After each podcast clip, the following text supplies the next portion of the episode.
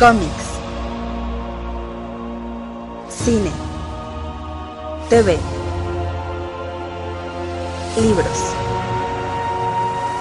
Hace mucho tiempo, los cuatro medios vivían juntos en armonía. Después, todo cambió cuando la nación de fanboys atacó. Solo los bloggers, maestros de los cuatro medios, podían promoverlos por igual. Pero cuando el mundo más los necesitaba, consiguieron trabajo y se desvanecieron. Pasaron los años y dos hermanos crearon un nuevo medio, un joven podcast llamado El Café Comiquero. Y aunque sus habilidades de comunicación eran buenas, tenían mucho que aprender antes de crear un mundo extraño. Pero creo que el Café Comiquero podrá mantenerlo así.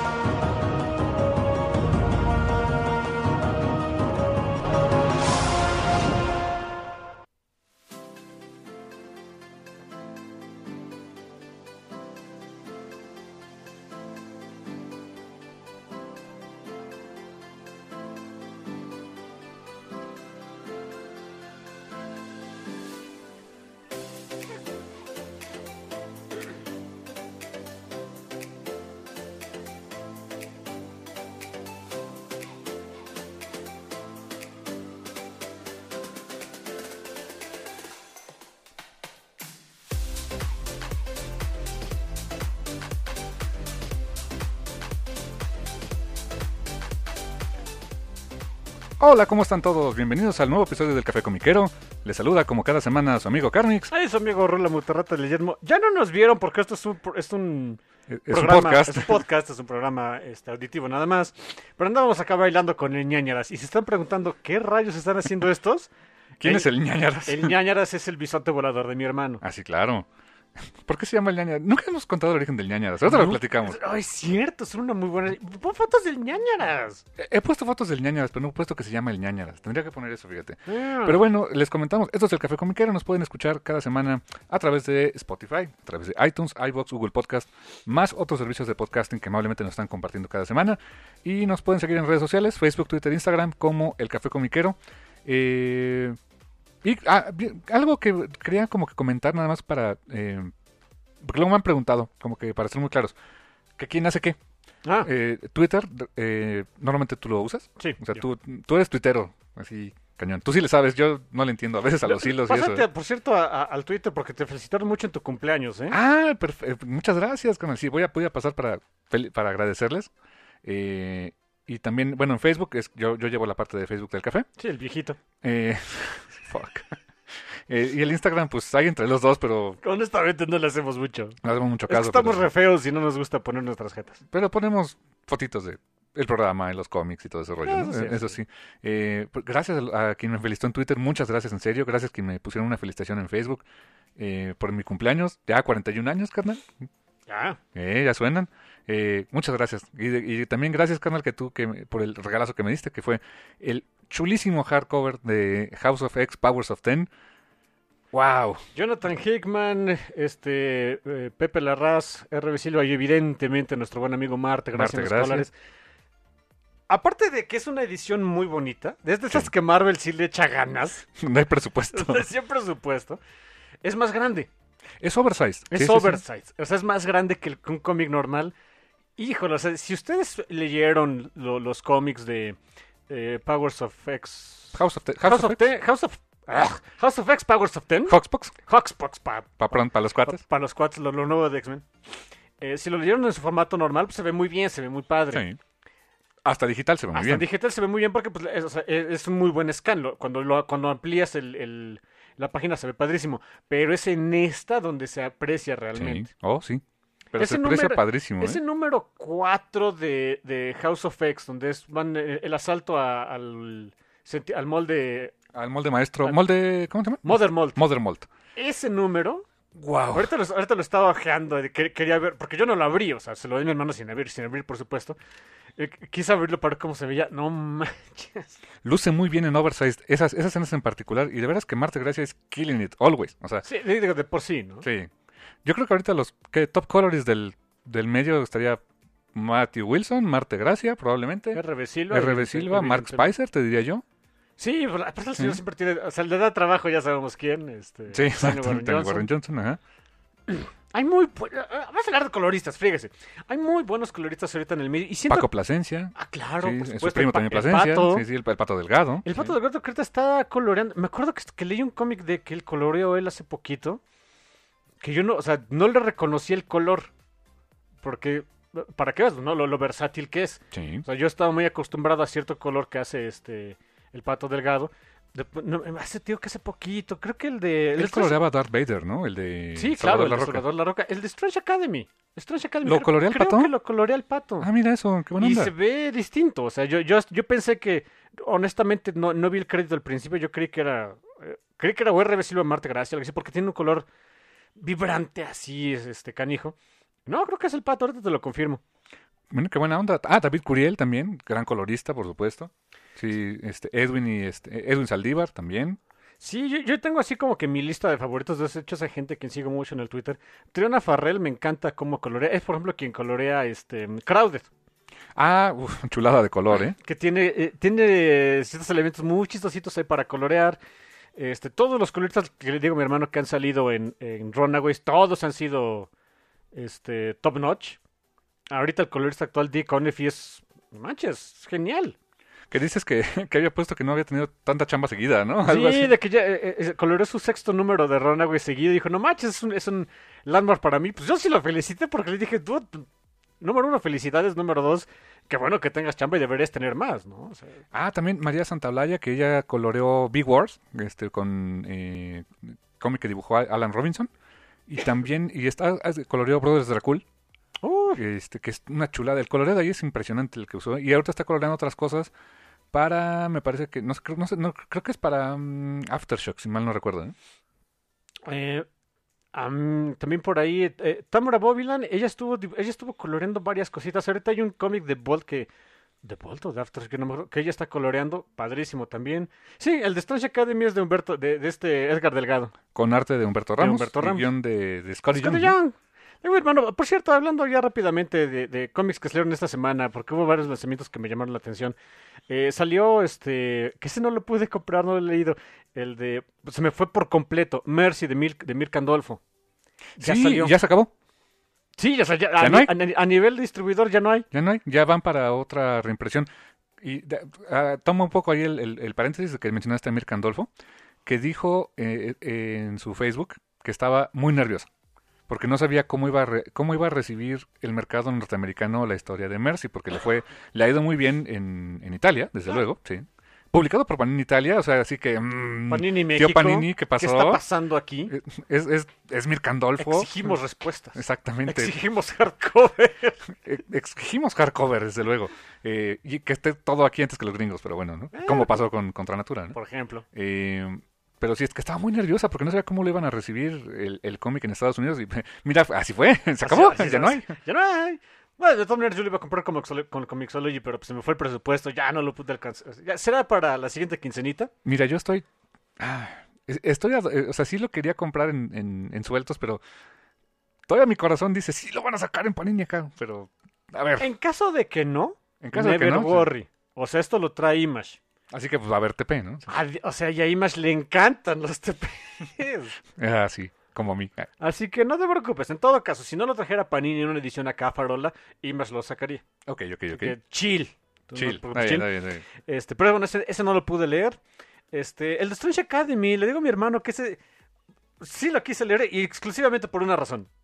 Ok, Ah, sí, hay, hay cameos de Nico Minoru. pero son cameos. Pero son cameos. El cómic está padre, está divertido. Eh, sé que Humberto Ramos no es del gusto de muchos. Iba a decir una barbaridad que era la primera vez que dibujaba a Nico, pero no. No, no, no, para no. nada. Pues él dibujó Runaways, el título. Runaways sí. cuando lo En escribía. esa olvidable. No, cuando lo escribía Terry Moore. ¡Santa Dios Moore! En fin. ¿Qué te pasó ahí? En fin. Eh, aún así, fue Humberto sí dibujó una, una de las. Pues no sé, ojalá que retomaran esa historia porque eh, fue un parteaguas, de hecho, para los Runaways. Cuando Shavin se va. ah, sí, claro. Ah, y que ahorita es bien importante el Shavin. Pues, pues, Yo, sea, yo esperaría que salieran Empire, que alguien se acuerde de, de los pobres de, de, de Shavin. Yo esperaría que sí. Porque, pues, oye. Porque ahorita este... mm, eh, Teddy. Teddy, que es Dorrek. Bueno, el emperador Do- Dorrek. Dorrek 8. 8, ¿verdad? 8. Es, es, es el punto medular de esta saga que va a ser de Empire, ¿no? Eh, Se unen, por fin, por fin se acuerdan de que existía esa, esa esa, esa trama De los Skrulls y los... los Skrulls y los Kree, que había alguien que los iba a unir, Sí. Teddy. Y entonces, pues ya dijo, "Ah, Que eso lo propuso Alan Heinberg, ¿no? Alan Heinberg, exactamente, en su run original de Young Avengers. Eh, pues ya se supone que ahora sí ya los unió y van a invadir la Tierra porque, pues, reasons. Ok. Porque, pues, eh, ¿qué, qué le hacemos al cuento? Traen pique. Que ya que hablas de ese, me comentabas algo bien interesante del, de- del diseño de personajes ahora... Ah, de, todo lo de Empire. de todo lo de Empire, que ahora las razas sí están unidas, o sea, e- esos pleitos de Kree Skrull, ¿te acuerdas que hubo la Kree Skrull War, no? Uy, y de, de hecho yo me acuerdo de esos pleitos de... ¿Sabes cuál fue la- el primer cómic donde me encontré con esos pleitos de la de que los Kree los Skrull? Es más, me enteré de que existían y que traían pique. ¿Cuál? eh, la saga de Dark Phoenix. Por supuesto, tienes toda la razón, porque participan ellos ahí de- con los Shi'ar así de que pues maten a la Phoenix, ¿no? Y los Shi'ar dicen chill the fuck out, ¿no? O sea, entonces, aquí tenemos tenemos reglas y como este ya pidió trial by combat, pues te friegan, ¿no? Exacto, y pues bueno, también ellos también le entraron ahí al quite. Esa fue la primera vez que de hecho yo, yo me enteré que existían esas razas y que traían este pues traían, traían beef entre ellos. Eh, y desde ese entonces tenían diseños ya muy particulares, o sea, los incluso lo pueden ver de- en la película de Captain Marvel, cómo es el diseño Kree. Ajá, el verdecito con Verde, Ujú. verde, hay muchos verdes, azules, incluso en piel. Sí, sí, sí, son de piel azul. Em, sus Blancos, tienen blancos. Su diseño incluye blancos, incluye cosas redondas, cosas así. El diseño de los Skrulls siempre va con colores morados, verdes, que, verdes que su piel y con piquitos. Los nuevos diseños que, que, que hicieron para, eh, para todo este asunto de, de Empire, que ahorita estoy buscando el nombre de quien hizo los diseños, pero bueno, ahorita, ahorita se los encuentro prometido, incorporan las dos cosas. Incorporan las dos cosas tanto en, en el traje que está utilizando Teddy como emperador, que incluso tiene dos capas. O sea, una, o sea, o sea, capa de, De, de capita. de cloak, vaya. Sí. Una, una parte de la capa es de la que utilizaban, se habían visto hace mucho tiempo los, los monarcas Skrull, que ya es que ha habido un resto. Sí, sí, sí. Como Y- por ejemplo en Secret Invasion, ¿no? Exactamente. Y al mismo tiempo es una doble capa porque también trae una de las que se utiliza... que- en esos cómics feos que salían, y hasta yo me acuerdo de uno de esos que compraste de Arcolegía Comiquera, donde Cloak and Dagger visitan a la, a, a la Suprema Inteligencia. Ah, sí, es cierto. Había varios Kree que tenían una capita toda rara y fea. La, la traen de vuelta y la incorporan también a ese diseño. Ah, qué buena referencia, ¿eh? Está bien eso. Es, o sea, es, eh, así como lo estuvieron diciendo, es eh, la, eh, es storytelling visual. ¿De qué me está diciendo con estos diseños? Está muy padre ese asunto, ¿eh? Wow. O sea, y, y- y refleja ahora sí la unión de las dos razas y pues con motivos de conquista, ¿no? Ah, Exactamente. Porque aparte son diseños guerreros. O sea, Sí, eh, sí, sí, para, sus, sus shock troopers, ¿no? Que tienen. Digo, obviamente no sé ni de qué vayan, no ha salido, pero algo que... o sea, Si yo hubiera sido el encargado de sacar esa, esa historia, yo hubiera dado el máximo fuck you ahí. ¿Sabes qué, qué hubiera hecho yo? En fin. Que llegaran estos acá de, bueno, venimos a invadir. Y como toda la, la gente de la Tierra tienen ahorita un super problema llamado Charles Javier, dijeran, bueno, va, ¡Ay! nos unimos al imperio, pero ayúdenos con estos. A lo Tlaxcala, ¿no? A los Tlaxcala, pero ayúdenos con estos. Fuck, Y a- pero acuérdate quién a quién tiene de, de aliados los mutantes. A Franklin, ¿no? No, a los Shiar. Fuck. Uy, y- no, y Shi'ar... No, ya, ya. Se, Se, se arma la bronca. bron- se arma la bronca interestelar por la Tierra. Estaría muy padre, pero bueno, mis, mis loqueras, ¿no? No estaría nada mal, ¿eh? Eh, está pachón. Hasta- Donde realmente el motivo de conflicto es entonces Javier y sus mutantes, ¿no? ¿Eh? Y Krakoa y toda la onda. Ay, ¿por qué Javier? Sí. E- e- Eso es lo único que de House of X y Powers of Ten que dije, ay Dios. Sí, no, está, no. está padre. es- Están... Digo, mi Es arriesgado, me gusta, me gusta lo que hizo Hickman, o sea, es, Sí, claro. Sí, por supuesto. eh, agarró tantas cosas locas de los X-Men y las hizo todavía más locas. Ok, va, se las compro, ¿no? Sí, está... No sé cómo pueden volver a un status quo de otra cosa. La verdad yo lo veo bien difícil. Ay, es Hickman, él encontraría la manera, pero creo que su idea, o sea, lo que él está pretendiendo es que no vaya por ahí. Sino que ya se quede así, ¿no? O sea, eh, y de ahí en adelante a ver qué otras, qué otras loqueras saca. Ta- Tan solo por el hecho de que está reviviendo a todos los mutantes, ¿no? Sí, porque pueden, literal. Se les da la gana y lo, Sí. y lo pueden hacer. Eh, por ejemplo, el asunto con las cucus, ¿no? O sea, ya están otra vez las cinco. ¿Ya están las cinco otra vez? Ya están las cinco. No. No, no, no, no, no leí en qué momento revivieron, pero pues ahí andan. Jumbo Carnation regresó. Sí, del ron de Grant Morrison. Grant Morrison. Ah, Jumbo Carnation, te amamos todos. Oh, Dios. Fashionista mutante, ¿no? Fashionista mutante. Que, ¿Cómo? que le- que le- que es- ya es el fashionista personal de Emma, por cierto. Por supuesto. Por supuesto. La asquerosa tía Emma. Claro. De veras que, mira, Hickman está haciendo maravillas con la lechera, pero. pero siendo honestos, quien empezó todo ese rollo fue Morrison, ¿eh? Sí. O sea, creo que desde Morrison para acá es donde. Sí hubo un ratito que otra vez nos volvimos muy normales, pero Morrison fue quien le dio ese sentido raro nuevamente a los X-Men y Hickman lo está extrapolando magistralmente, creo yo. ¿eh? Sí, es que si tenías una bola de este outsiders que nadie quería, con poderes raros, que estaban feitos, que podías hacer y que Morrison hizo como que mm, muestras de que existía una cultura mutante, pero realmente nunca lo llevó a más. Sí, no. Mm, No- no, no sé sé, si- si no pudo. No sé si no le dio tiempo. Ajá, o, o la línea editorial decían, no, aguántame, por porque hay ahí". películas de X-Men que necesitamos mover, ¿no? Cu- Cuando un asunto tan... Que, por eso me encanta Jumbo Carnation. Muchos o sea, dirían, ¿y por qué te gusta el Jumbo Carnation? Es un inútil. No es eso, es que es... Es la- lo que representa. Es la manifestación de la cultura mutante en moda. En algo tan banal como la moda, los mutantes ya tienen presencia. Y por, por eso me encanta. Y ahora sí, Hickman está agarrando mucho de ahí. O sea, ya pues, la cultura mutante es vivir en Cracoa, es lo in. es lo de hoy, ¿no? Es lo de hoy. Visita Cracoa. Y, y- y su relación económico, este, político con el mundo. Está muy bien diseñado todo eso. Sí, ¿eh? sí, sí. Eso está, está bastante padre. Qué bueno que les, les- qué bueno que les esté funcionando. Les está funcionando muy, muy bien. Hay varios títulos muy buenos. Otros no tanto. Otros pues ya acabaron. No tuvieron el éxito que esperaban. Fallen Angel, ¿no? Creo Fallen fue. Angels fue aquel que no... A mucha gente sí le gustó porque tenía un estilo muy noir de contar una historia. Incluso la, la, el cómo estaba dibujado, había muchos close-ups. eh, se sentía muy... eh, este... Muy claustrofóbico en ciertos momentos, que era la idea. No me encantó a mí, honestamente, pero pues, o sea, yo no tengo un gusto universal, la verdad, que, que importo yo. Eh, a mucha, gente- mucha gente a la que sí le gustó, muchos otros a los que no. Ya acabó, que supone que iba a ser una miniserie. O sea, vamos a Digamos creerle- que sí, ¿no? Vamos a creerles que fue miniserie. Y pues vienen cosas nuevas. O sea, vienen, vienen cosas honestamente bastante interesantes en el mundo de X-Men. Viene Children of the Atom, me parece. Children of the Atom, que es como que los, los nuevos X-Men. Van a ser una nueva generación de, de mutantes de alto impacto de Javier. Viene. Los New New Mutants, ¿no? Este, no, New Mutants ya existen. Ah. Ya existen, este. Que escribe Hickman, esos, esos también. Y dicen que está padre. Yo nada más leí un par de números, se me hicieron pachones.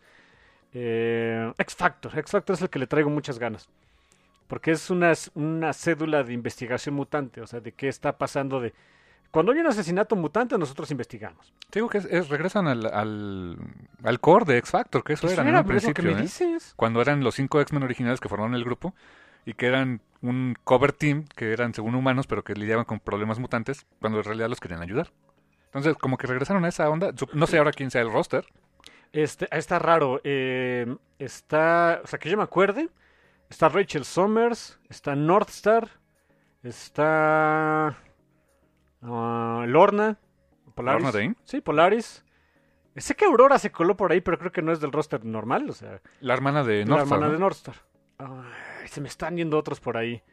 Algu- unos más conocidos que otros, pero pues sí se supone que es para investigar, este, sobre todo muertes mutantes y, y- y incluso la Pero qué impacto tendrían, ¿no? Porque si se pueden este, revivir, digo, supongo que el impacto es de porque los mataron, ¿no? el- algo que estuvo como que el, el teaser de, de la escritora que se llama Lea Williams es de, o sea, sí va por ahí, pero es, pero no es de por qué los mataron, es de por qué sí se murió. Porque hay veces que siendo mutantes si te pueden revivir y algo te pasó y ya no te gustó, literalmente pues, pícale reset. ¿Qué, Eh, pas- qué punto, pasa sí. si, si en un accidente terminé con un brazo amputado? Quiero tener- Hashtag pues me mato, ¿no? me hashtag, vuelven a pues, hacer, hashtag, ¿no? pues me mato. Y vuelvo a renacer Pero, y no es, ya pero- enterito, pero tampoco es la idea de que abuses, ¿no? O sí se puede abusar. Ajá, o, o ya estoy muy gordo. Ándale. Hashtag pues me mato, reset, ¿no? Ese tipo de cosas. Ah, está interesantísimo eso, ¿eh? Ah, Se, se oye muy bueno. Sí, o, o- o qué pasa si eres transgénero, transgénero de que chin, nací hombre pero soy mujer. Hashtag pues me mato. Pero, pero, Pero, pero eso tiene otras implicaciones. sí, claro. Porque entonces dices, ¿qué tan válido es ser transgénero en ese mundo? Porque no lo necesitarías. O sí, o no hay O- o problema. no. O, también hay, hay, ot- hay otra implicación que de hecho esa salió en un cómic de X-Men, que sí lo leí y se me hizo muy padre. había ya este, algunas eh, peticiones para renacer de, oigan, cuando renazca me pueden dejar en un cuerpo como el de Magneto. No, no, no, como Michael Fassbender, ¿no? no, Si me pueden dejar como Henry Cavill, menos. o sea, no, ding. rayos. Es interesante el asunto. Y, y se plantea también otras cosas, así de, bueno, es que yo siempre me he identificado con, eh, este, yo sé que en mi interior soy, este, soy, soy Scarlett Johansson, quiero ser como Scarlett Johansson, ¿no? No, es- Este, no, dude, no eres tú. o sea, eh, eh, no, eso ya es fetiche. exacto. O- yo soy furro, quieres nacer furro otra vez, ¿no? O sea, puedes nacer furro, puedes ser visto, ¿no? Fucking furries, ¿no? Muchas preguntas interesantes que, que estaban este, en el teaser de ese, ese asunto de X Factor. Ojalá sí se, se, se ponga raro el asunto porque quiero leer más de eso. Ay, por cierto, ya te enseñé algún- eh, te iba a enseñar acá los, los diseños de, de Teddy, Oh, claro, la capita. sí, las sí, dos sí. capas, y se basaron, por ejemplo, en situaciones de la vida real. Las coronas eh, egipcias reflejaban Unidad unidad de dos culturas o de dos... del este, pueblo y los dioses. O las, las coronas este, inglesas por un tiempo tu- tenían la cruz, la cruz inglesa y la flor de lis francesa, porque hubo, Sí. hubo algunas generaciones de, de realeza que, que eh, eh, pues, eran los monarcas de ambas naciones. Mm. O sea, ese tipo de diseños que existieron en la vida real lo pasan a un triste cómic de, de Marvel, ¿no? No, chulada. Y aparte estoy viendo que las capitas, por ejemplo, tienen espacio para las alas, porque recordemos que este cuate tiene... Ah, sí, claro, eh, es- tiene sus alitas. Con eso vuela el buen Teddy. Ajá, exacto. Lo- los Shock Troopers está padre, incluso cómo lo hicieron. O sea, este es el diseño. Ves que incluye. De las dos cosas, De las pero dos cositas. cañón, ¿eh? Y, y de cómo lo fueron desarrollando, eso está padrísimo. O sea, no sé, ya, ya aunque sea por el, por el asunto visual del, del cómic, me gustaría ver. A ver, órale, ya. Te, te lo compro, Marvel. Dime de qué, dime qué tienes. Me encanta que el diseño viene hasta con los pantones que tienes que usar, o sea... Ah, sí, claro. Por le, supuesto. dicen a los dibujantes y el colorista, hey, con esto, ¿eh? Y tiene... Eh, sí, el, el de los Shock Troopers tal cual es... Es un mashup total entre Kree y Scroll, ¿eh? Pero increíblemente bien hecho. Muchas de las líneas redondas de los Kree, con los colores Scroll, loguitos Kree, la máscara con el... eh, esa onda medio romana, digamos decir, gladiator, gladiatorial, así de los, de los Kree, Sí, pero las orejitas Scroll. Exacto, sobre todo el, el visor que siempre es Kree, las Sí, orejitas Skrull. sí. Eh, est- está muy interesante ese asunto, eh, digo, el visual que van a estar manejando en Empire. Ojalá salieran más cosas raras de ahí, que no, se, que no fuera nada más un, un eventito, ¿no? Sí, que, que sea un estatus, un cambio de status quo un rato que dé cosas para cosas interesantes, ¿no? Porque siento que, eh, sí, o sea, Marvel está haciendo cosas muy buenas con los mutantes, pero pues sí, como que le habían estado echando, no flojera, pero no las mismas ganas al resto de sus propiedades, que mucha gente les gusta también. Sí, sí, claro. Así que, pues ojalá, ojalá se, se, se animen a hacer más cosas raritas. Si ya di, Hickman dio el ejemplo de que lo raro funciona, ¿Por qué no, no? pues ¿por qué no? Que sabes también, eh, hablando de cosas raritas y que vienen para México, eh, House of X Powers of Ten que sí viene. Ah. Ya, ya anunció Smash que sí lo van a publicar y va a ser en hardcover. Quiero pensar que va a ser pues la edición eh, solamente que en español de lo del, Del- hardcover completito el que me regalaste. Claro, claro. Quiero pensar que es esa, ojalá, pero no creo que esté barata. No, de no por sí creo. que últimamente ha estado con unos precios bien disparados los amigos de Smash, ¿eh? pero Y después, sobre todo después, cómo van a empezar a publicar las nuevas series. Y se van por el... Ah, También, Marvel, ay. Marvel no le pierde. Sí, no, esos sí son unos hijos puercos capitalistas. claro, Por un lado están publicando sus tomos de Dawn of X, que es, el amanecer de X, ¿no? que es como que la lectura recomendada de, de todos los títulos. Porque en cada tomo hay cosas, o sea, vienen como números de todo, ¿no? Ajá, exactamente. Pero hay veces que no te gustan, dices, Dices, no, qué flojera. Bueno, no te preocupes, también te van a empezar a vender ya los tomos de cada una de las series. No le pierden, ¿verdad? cuando nada más lo, lo- lo- lo tuviste que editar una vez. Nada más, por cierto. Digo, ya le pagas al editor de la colección y todo. Sí, sí, sí, Sí, pero al ya- ya- diseñador y demás, pero ya no es lo mismo. ya, ¿no? exacto, ya reciclaste el producto dos veces. Hijo, ¡Ey, profit! profit. ¡Qué bien! Qué cosas. A ver aquí cómo lo decide publicar Smash. Sí, exacto. Si se va por Dawn of X o ya por series. Híjoles, ¿yo qué haría? Mm. Yo creo que me iría por el de Dawn of X. Saca los dos, total. Total. Voy a ver más capitalista y puerco también. ¿no? Lo hago en licencia, ni siquiera lo tuve que hacer yo, hombre. Aparte, o sea, más bien, más bien como que elijo, ah, tengo estas dos opciones, ah, quiero las dos. No, no sé, no sé. No sé, este, va a ser curioso. Eh, eh, son de esas decisiones editoriales que por las que vale de repente la, vale, vale la pena echarle el ojo a qué está haciendo México. Ándale, exactamente. Eh, um, también, ah, te iba a comentar también de el lanzamiento en México. Y, um, ¿Te acuerdas que este Chip Starsky estaba escribiendo, creo que ya acabó, una historia de Spider-Man que se Sí. llamaba Life Story, Life Story. Ujú. con arte de Mark Bagley, tengo entendido. Sí, sí, sí. Eh, lo puedo publicar Smash Ay, qué bien. en formato deluxe. Ah, claro, sí, claro. Por supuesto que tenía que ser deluxe. Que mira, están trayendo cosas muy interesantes los de Smash, pero, híjoles, siento que sus precios sí están ahorita ya muy pirados, ¿eh? De repente no encuentro lógica en algunas cosas de, de- en cuestión de precios. Eh, quizá por los temas de licencia, pero en otras siento que está muy disparado. Hay, están sacando los TPs de Hellboy más o menos en 180 pesos. Y están empezando a sacar los TPs del 30 aniversario de Sandman. TP normal, Ujú. Ocho números, como los números de Hellboy, papel más o menos de la misma calidad del de Hellboy, del de Hellboy portadas menos gruesas que los de Hellboy, en 300 pesos. ¡Santo Dios!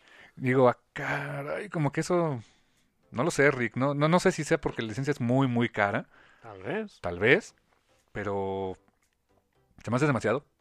Se me hace demasiado comparado con el, otros productos que la misma editorial maneja con mismo número de páginas y hasta la misma calidad o hasta superior. Y hasta cuando encuentras cosas en hardcover por 50 pesos más. Entonces, digo, yo no llevo su área de precios, yo no sé, yo no sé sus costos ni nada. Eh, pero sí se me hace eh, excesivo el precio y, y no sé qué tanto la gente va a estar dispuesta a entrarle a esa, a esa edición, ¿eh? Está canijo, suena, suena caro. Sí. Honestamente suena caro. Y más si van a conservar el mismo precio para todos los tomos de Sandman, porque el 3 está bien guanco, son como cuatro números. Sí, pero el 6. El de... um, el de El- Fables, el Reflection, no, el de este... ¿Cómo se llama? No, no, no. Cuando sale por primera vez Destruction. Sorry por el spoiler. Ay, ay, ¿cómo se Es el llama? Es, siete, este, ¿no? es el 7, Brief Lives. Brief Lives y el 9. Ah, el 9 sí está enorme. Esos, esos son chonchos. Si ahí mantienen el precio, bueno, va. Bueno, ok. Sí, esos sí. dos sí manténganlos así. Sí, exacto, porque sí están caritos. Y es, y es bastante material, la verdad. Bueno, es que el primero también son ocho números. Ocho números. Pero el de el último son como 12, creo. 10, 10 11 números. El, ¿El de de Wake? El, no, el anterior, el 9, el de The Ah, Kindly Ones. The. Kindly Ones. Sí, sí, sí. Es- El 10 no, son como 8 números, si mal no recuerdo. También. Sí, sí, sí. Y van a reimprimir Overture, y van a reimprimir los de el de Yoshitaka Mano, el de Dream Hunters y el, el de Pick Russell, que es la adaptación. Ah, mucha gente luego se, se- eh, y lo he visto más de una vez, de que se quejan de que, oye, es que Smash sigue sacando las mismas cosas de siempre. Pues es que la gente lo sigue pidiendo. Pues por eso. ¿no? Es, es sano que exista eso, que existan reimpresiones. Sí, por supuesto, porque la gente lo pide. Hay más gente que se está sumando, que quiere otra edición. Hay gente que no lo tenía y ahora sí lo quiere. Lo único que sí yo le sugeriría mucho es el tema de precios. Que revisar, o sea, si vas a reeditar cosas, en qué formatos y los precios, porque sí, sí, sí ha habido mucha eh, queja y polémica por eso. ¿eh? Perdón. Ay, se me atraga, hasta me atraganté de los precios. exacto. Um, sí, sí, sí, definitivamente hay que cuidar mucho esa parte. A ver, a ver qué pasa. ¿Qué más tenemos por ahí de notita, carnal? Um, bueno, al tenor de que eh, se pospone la, la EC, Ah, sí, la EC, que es la Emerald City Comic Con, y en Seattle. en Seattle se pospone pues por preocupaciones del coronavirus porque en Estados Unidos están iguales están igual que aquí como no hay mucha o sea no hay muchos casos reportados porque no se están haciendo pruebas Increíblemente, pero cierto, también Estados Unidos tienen un protocolo bastante chafa, ¿eh? Para esto de la pandemia, ¿no? así que como realmente nadie sabe qué tan eh, qué tan profundo está el problema igual que aquí en México honestamente eh, pues dijeron mejor no que, que la EC la administración de la EC había eh, hasta todavía esta semana dicho sí se iba a hacer pero ya empezaron a cancelar exhibidores eh, muchísimos artistas y pues dijeron bueno Dark ya. Horse canceló. Dark Horse eh, DC pero bueno también por todo el asunto de DJ no quieren ahorita responder preguntas es normal eh, Onipress eh, First Seconds CGC eh, Bolt Comics yo creo que el único que estaba que seguía en pie era Marvel eh, porque no les importan sus empleados Y muchos artistas cancelaron. O sea, Sí, muchos sí, sí, eh, dijeron no voy. Justin Jordan dijo no voy. Eh, Tom King creo que también dijo que no iba. Mitch Gerrard anda malito. anda malo Anda malo y de gripa, ¿eh? O sea que... Da miedito eso. no ya va mejor eh, ya va mejor el Ah, ok, ok. Ah, Dios, ¿qué está pasando? Ya, ustedes tranquilos. Ya, nosotros nerviosos, ya, se metió un rudito, pero ya. Sí, sí, sí. Uno de los cables como que a lo mejor pateé un cable. Sí, es que el cero de repente es delicadito. Sí, pasa como en los conciertos de Iron Maiden, en fin. Este, ¿Te acuerdas de ese compa? Dios. Un concierto de Iron Maiden que fuimos mi hermano y yo. Y yo creo que un compa pateó un cable, este, desconectaron como una torre de amplificadores. No se escuchaba bien como por dos canciones, una bronca. Y no todos así, ya sabes, ¿no? Sí, sa- salen, salen los vendedores de hules. No, hombre, lindo. de repente regresó el audio cuando estaban a medio de Evil That Men Do. Sí, Y después, ah, bueno, ya. Devil That Men Do y, y regresa al audio, ¿no? Eh, eh, nice, nice. Eh, así nos pasó ahorita. Eh, pues sí, a- a- en ese tenor de que se pospone la EC hasta verano. Por cierto, hasta ¿La el qué? verano, qué, La mal- qué, qué mala idea. Porque se junta con, no sé, algo, una cosa chiquita y se llama San Diego Comic Con. Que será lo que, que oye, que ya no tienen cómics, no tienen cómic. No, no tanto como antes, pero muchos artistas le siguen dando preferencia. Quienes pueden permitírselo, claro. Eh, pues va a estar difícil ese asunto. En ese mismo tenor, ¿qué creen? El café con no va a la mole, ¿no? O sea, Eh, pues no, no, no, no esta, no esta ocasión. No en esta ocasión. No sabemos el problema de la pandemia aquí en México. Eh, hacer un, estar en multitudes tan, tan grandes no se me hace buena idea. Y yo tiro por viaje, me enfermo en la mole. Te da como el Siempre. Concross. El Concross siempre me da. Te enfermas de gripa, ¿no? Y un gripón marca diablo. Así que, pues mejor no. Mejor ahorita no. Muchas gracias, chavos. Sí. Ya nos te- habían, nos habían dicho que ay, nos saludaban. Me, me hubiera gustado, por supuesto, saludar a nuestros amigos, etcétera, pero ah, ahora sí que para la otra joven. Sí, sí, la verdad, suscribo también, mm, no eh, personalmente, y no digo que, que, que nadie vaya, pero no se me hace la mejor idea ahorita. Eh, no, para nosotros, ¿no? Tú tienes mucho contacto con pequeñitos, ahorita, Sí, por ejemplo, tu sí. sobrinito. mi sobrinito, y no, no creo que sea buena idea traerle bicho. No, no, no, este, tú y yo pues, seguimos, o sea, mis papás siguen vivos y bien, por supuesto, pero ya están grandes, comimos con ellos por lo menos cada semana. También no es buena idea, Sí, no es buena idea llevarles bichos, bueno. Cuidando a todo mundo, pues no, no, no vamos por allá. Este, si ustedes van, diviértanse, cuídense mucho. que fíjate que es algo que dijo Justin Jordan, que él no va, que él cancelaba la visita a Emerald City Comic Con por eso, porque dice, yo siento que estoy sano, no estoy en el demográfico de más riesgo, pero mis papás sí, y yo convivo con ellos, así que pues, eh, sorry. Sí, sí, sí, es, es, es muy entendible. Si ustedes van, cuídense, nada más cuídense mucho, llévense su gel antibacterial. Ajá, exacto. No se, no se achicopalen si no les saludan o les dan un abrazo o algo. No, no, no, es muy Ahorita entendible. saludo a Vulcano o saludo a Wakandiano, el que ustedes quieran. Sí, exacto, es muy entendible. Este, pues llévense sus toallitas limpiadoras para los lentes y el celular y su gel y ya, es un remedio. Dice un gran tip, limpien el celular. Ah, sí, claro. Limpien el celular, lo tienen pegado a la cara mucho tiempo, así que Oye, a cada rato lo están manoseando. sí, exacto. Así que háganlo. Porfa, ¿no? Sí, pásenla bien, diviértanse. Este, Ya nos vamos para el otro. ya nos vemos para la otra. Ahí nos estaremos viendo en otro evento. Y este, ¿qué más tenemos por ahí, canal de notita? Yo una nota que no tiene nada que ver con cómics y lo puse en Twitter. Normalmente me gusta quedarme en mi línea y mantenerme en cómics, que es de lo que más menos sé. Eso sé poquito, pero bueno. Pero una, Ay, una nota que sí me dio mucho gusto y sí me emocionó y me vale cacahuate. Este, HBO está desarrollando una serie de The Last of Us. Sí, supe. Serie de televisión, ¿eh? Serie de televisión, adaptación, así lo dijeron. Y están involucrados tanto este. mm, Ay, eh, se apellida Druckmann, Neil Druckmann, el productor original de, la, de The Last of Us, Ujú. como. ay, este cuate que se apellida Mason, es el escritor de Chernobyl, de la serie de HBO. Oh my god. Hace todo el sentido del mundo. claro. Están, a ser ellos. Ah, es el cable de mi micrófono. A ver, dame un segundo. Sí, vamos a componer este cablecito. Ahí está. Ah, ya está. Es que lo tenía. Lo, Lo lo- estabas lo- pateando. No, lo, está- tenía colgando. El Ah, menso de mí lo tenía colgando. Ustedes disculpen el ruido. Disculpen el ruidote. Ya, ya, ya lo puse sobre una mesita, ya no pasa nada. Este, bueno, pues estas dos personas, escritores muy afamados en sus medios, eh, pues van a desarrollar la nueva serie de The Last of Us para HBO. Nice. Extra nice. El storyline de, de, de Last of Us se, se me hace muy interesante. Yo no he jugado a los juegos, pero sí me has contado y sí he leído. Leí los cómics, por ejemplo. Ah, claro. Está. Mm, que publicó Camite, by the way. sí, Sí, sí, lo publicó aquí. Fatherin Hicks es quien dibuja. Exactamente, que es quien escribe Avatar. Avatar ahorita. Escribe Avatar y dibujó. mm, Eh, Pumpkin, Eh, Pumpkin Head- Pumpkin Heads de, de Rainbow Rowell. Sí, su, su novela gráfica original. De esas que no se venden y que, No. pues no, el cómic se está muriendo, ya sabes. ¿no? O sea, En fin. en fin, pero, pero bueno. Cuando, cuando Daft Punk y Ronald Legemeyer están acá en sus millones de copias vendidas de... Ah. En fin. Llorando, es como el, el este dibujo, este meme de Woody Harrelson llorando acá con billetes, ¿no? Así de, "Ah, se está muriendo del cómic. Ah, sí. Oh, Dios, no tienen ni idea cómo me preocupa, ¿no? Sí, exacto. Pero bueno, eh, Last of Us. A ver, se me hace una storyline muy interesante. Eh, la premisa de esto de los, del Cordyceps, ¿no? Del, este, pues es un hongo, podríamos decir. Son honguitos que te ponen loquito y todo vale queso. Eh, Lo, lo que por ahí andaban diciendo, y, y ya sabes, el, el típico escepticismo de, pues muy, muy seguramente se iba a ir por el lado de, del The shock Dead. y la violencia y el gore. Considerando las personas que están involucradas, Drogman y Mason, yo creo que no. Eh, eh, Es algo que, los, que le, le reconozco mucho al juego original de Last of Us.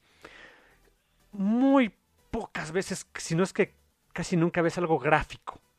O sea, violencia tan tan gráfica no. Es más bien el miedo, el suspenso de lo que te puede pasar.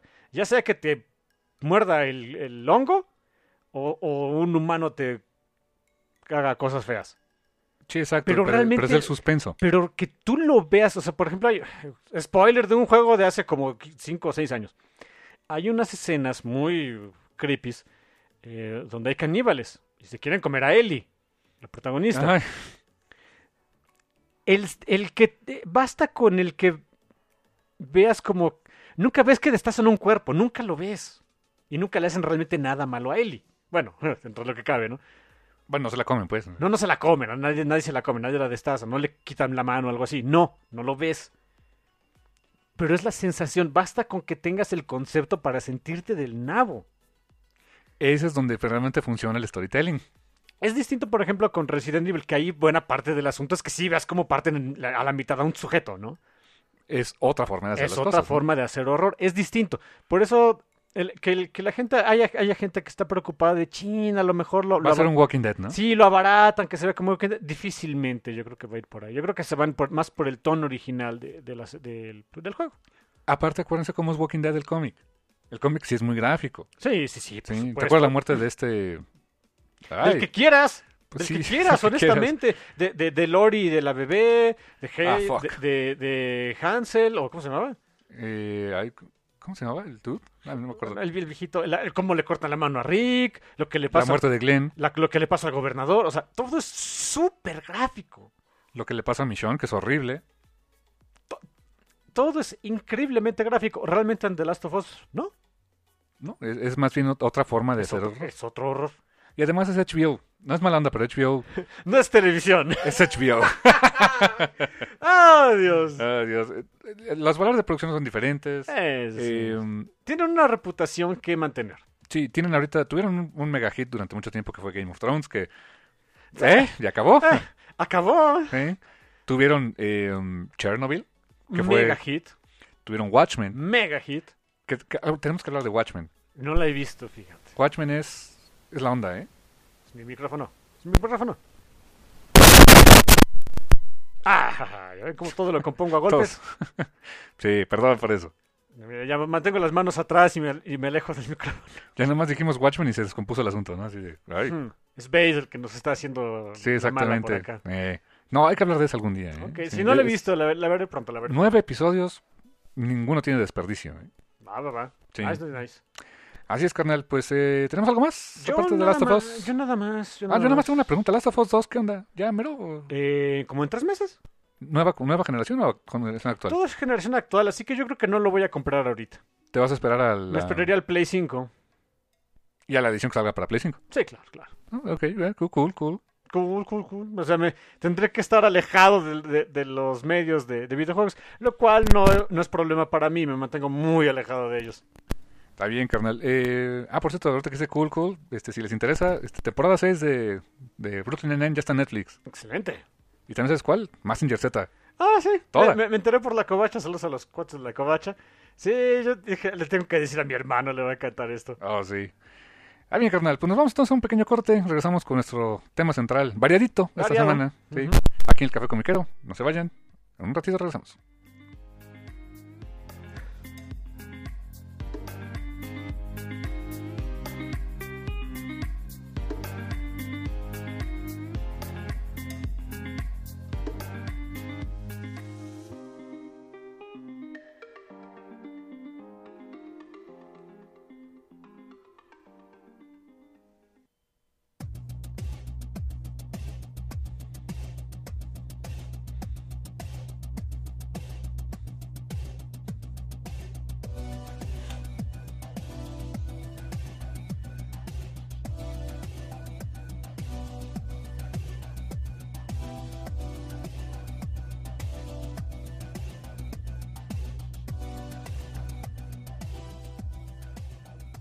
Bienvenidos a la segunda parte de este número 300. ¿Cuántos vamos? 345, carnal. 345 números del Café Comiquero. Santo Dios. Ya suena, suena choncho. De veras, cómo nos han aguantado tanto rato. Oh, sí. Muchas gracias. gracias, por cierto, ¿eh? Veras, gracias, eso sí. Y pues hace mucho, mucho rato que ya quería hacer algo como este programa. Ya teníamos ratito que no, ¿eh? Que no, no había de esta, de esta modalidad, que, que sé que a muchos les gusta también, ¿eh? Sí, el Quick Shots. Quick Shots, recomendaciones rápidas, breves, este, duro y rápido, como el amor de Brannigan. Que a veces no nos vamos tan breve, ¿eh? Sí, veces- Procuraremos esta vez y hacerlo más breve. te das cuenta que muchas veces del Quick Shot luego sale el programa completo, ¿no? O sea, sale como el spin-off. O sea, honestamente, es más o menos la razón. Sí, exacto, así como que, el- ah, me interesó tal, eh, muy bien, chico. Eh, ok, entonces pues ya valió, ¿no? Eh, pues sí, tres, eh, tres títulos Sí, que tengan poquito, o, o que estén completos, o que sean lleven un arco lleven un arco completo. completo, ah, que podamos conseguir, o sea, que no sean de esos super cómics oscuros y acá. Ajá, así de que nadie, lo puedes encontrar solamente si vendes tu alma al diablo en el rock show, ¿no? O algo así, ¿no? no, nada de eso, ¿no? Es eh, literalmente eh, traguitos de café, pues. Exactamente, Quick Shots. Quick shots. Y así que pues, eh, yo, bueno, más o menos ya sabes yo qué es lo que traigo en la mesa, tú también más o menos ya sé lo que traes, pero pues lo, interesante también para cada uno es cómo, cómo contamos un poquito ese, eh, el por qué recomendamos ese título, ¿no? Exacto. Así que pues arráncate, canal. Tres títulos cada uno. Así es. Esa es la regla. De todo, ¿eh? Puede ser de todo. Este, publicado en México, manga, cómic, eh, banda de cine si quieres, lo que quieras, ¿no? O sea, pero siempre y cuando sean cómic, le, le entramos. Como el café cómica. Eh, y vamos a empezar con uno de mis favoritos últimamente. Venga, Far Sector. De DC Comics. Far Sector de, de Young Animal, de hecho. Young Animal. ujú. Es el, el, el imprint de Gerard Wade. Órale. Em, Far Sector, una historia acerca de los Green Lantern. No es de... Nada tiene que ver con Hal Jordan. Hal Jordan, Jon Stewart, Guy Garner, bla, bla, bla. bla. Kyle Reiner. Ah, sí, es que... yo dije, ¿tú decir ¿Quién quién? es ese? No, ya, ya, ya, ya, ya, ya. Sí, sí, sí. De hecho, fue el primero que, de los primeros que conocí, ¿eh? Sí, no niegues la cruz de la parroquia, ¿eh? Sí, es- tienes toda la razón, toda la razón. Eh, no, no, no. Este es, eh, para empezar, esta es una historia que se desarrolla no en la Tierra. Qué bueno, porque son los Green Lantern. O sea, ya desde ahí vamos bien. Eh, yo lo que estuve pensando en esta semana de si yo estuviera encargado de decirle a la gente, oye, compra Far, Far Sector por esto, ¿cuál sería mi pitch de venta? Interesante. A ver, buena idea. mi pitch de venta es, por lo menos los cuatro números que, que, que vamos, todavía no se sabe bien por vaya el asunto, pero en estos cuatro números yo diría es, hey chico, ¿te gusta el concepto de los Green Lantern? Sí. ¿Tienes ganas de echarte no sé cuántos años de, de lore acerca de quién es Hal Jordan? ¿Por qué es importante? Después, ¿por qué se llega Guy Gardner? Después el otro inútil de Reiner y después John Stewart y todo eso. ¿Te dan ganas? No. Ok, esta cómica es para ti. Eh, Dime más, ¿no? Nos olvidamos de esos Green Lantern, nos olvidamos eh, eh, de los enanos azules, Ay, qué bueno. ¿verdad? Esos condenados enanos que dan más lata que nada. Cómo odio a los pitufos. Ya, ya nos olvidamos de, de los otros anillos de colores, nos olvidamos de todo eso. Y nos enfocamos simplemente en lo que se supone es un Green Lantern. Un Un policía, espacial. Un policía espacial. En ese sentido nos trae la historia. eh, Por cierto, eh, también, eh, en, en otro sentido podríamos decir, ¿cómo podría venderle esto a la gente? Oye, ¿te acuerdas de esa multigalardonada escritora N.K. Jemisin? Sí, ah, bueno, ella, ella lo escribe. Oh, ok. Lo escribe N.K. Jemisin, lo dibuja Jamal Campbell, lo dibuja y colorea, el, el color también es increíblemente precioso. ¿Jamal Campbell hace el color? Sí, Ahora, wow. es arte y color, los dos. Eh, las letras son de eh, Darren Bennett. Eh, hay unas portadas variantes, una de ellas de Jamie McKelvey, que estuvo muy bonita, por cierto, que estábamos hace poquito hablando de Jamie McKelvey aquí en- fuera del aire. Eh, eh, la- los editores son eh, Andy Cowry y Jamie, Jamie S. Rich, la editora asistente Maggie Howell. Eh, pues bueno, DC Young Animal curado por Gerard Way. No sé exactamente a qué se haga referencia el término curado por. Digamos que puso su firma. Pues whatever. Sí, exacto. Ahí está el asunto. Para que venda el asunto, ¿no? ¿Te acuerdas de Gerard Way? Ah, ah, El, el que era de My Chemical Romance. My Chemical Romance. Siempre confundo entre ese y, Fallout Boy, y ¿no? Fallout Boy. ¿Cómo los confundo? ¿Cómo olvidar cuando íbamos a- hicimos un programa de Umbrella Academy? Ah, yo voy a poner rola, rola cuando podíamos poner rolas. Claro, claro. Eh, y, decía, y me pusiste una, me pusiste una rola y digo, ese es Fallout Boy. Ay, Ah, pues fuck. ¿qué no es ese? ¿Que no es lo mismo? Y me dijiste, no, ese es el otro. Oh, shit. No, entonces no tengo nada. Entonces no tengo nada y nunca he escuchado a My Chemical Romance. Ya acabamos poniendo otra, pero, pero bueno. Que por cierto, escritor también de la multipremiada y muy, este, hasta serie de Netflix de Umbrella Academy. Y que yo no lo- ya no le he podido dar seguimiento porque dicen que también está muy padre todo lo que hizo con este, Doom Patrol.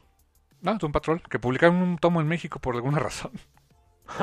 Ok. Porque Smash dijo, pues me subo al tren, ¿no? Ah, ah, Nice. Pero bueno, regresando a Far Sector.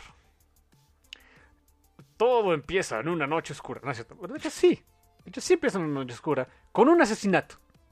Por claro. Es una historia de policías. Un asesinato en una ciudad muy especial. The City Enduring. La ciudad que perdura. Que de ciudad tiene lo que yo tengo de colonia. Porque es una ciudad de 20 billones de personas. Oh my god. Dices, ok. Es una ciudad. Es una especie ¿Un de planetoide? pues un planetoide artificial. En donde lo crearon tres razas. Tres razas que estaban cada una en un sistema solar, cada una ais- aislado en sus distintos planetas. Y en cierto momento empezaron a pelearse primero entre ellos y después con los vecinos. Ok. Y con tal de que esas tres razas pudieran sobrevivir, sus planetas quedaron inservibles. Para que pudieran sobrevivir, se, se lanzaron al espacio en una gigantesca flota. Y de los restos de esa flota, que es, es todo el lore que se construye en el que está todo loco, de esa, de esa flota, eh, pues, increíblemente antigua, se empezaron a hacer típico. ¿Qué pasa cuando juntas a, un- a, a 100 personas en, en un cuarto? Se hacen bandos y se empiezan a llevar mal. Exacto. De menos se hacen dos bandos, 50 cada uno y, y, y uno al otro por alguna razón. Y hay propaganda de por qué el otro es son los malos, ¿no? Estando en esa flota que estaba salvando la vida de estas tres razas, se empiezan a hacer tribus de cada nave. Cada nave es mejor que la otra, incluso entre la misma raza. Y nos seguimos peleando. Creo que hay un comentario ahí. Hay cierto... com- No me diga. No shit. De hecho, los tres cómics que traigo, todo, todo tiene comentario social. ¿eh? A mí ni me digan. Ok. Todo es lindo en, este, en el café comiquero. Entonces, para sobrevivir diseñan una solución bien extrema. Una nueva droga. Una droga que en su momento habrá la solu- ya no la tienen que tomar, pero en su momento la hicieron para que suprimir las emociones. Fuck. Son una raza que Viven drogada. no, simplemente no siente, o sea, no, no, no sienten las emociones como nosotros. Oh. No son capaces de enojarse. No son capaces de llorar. De amar o... de, de, de- de- se divierten, pero no, no con la misma intensidad que nosotros.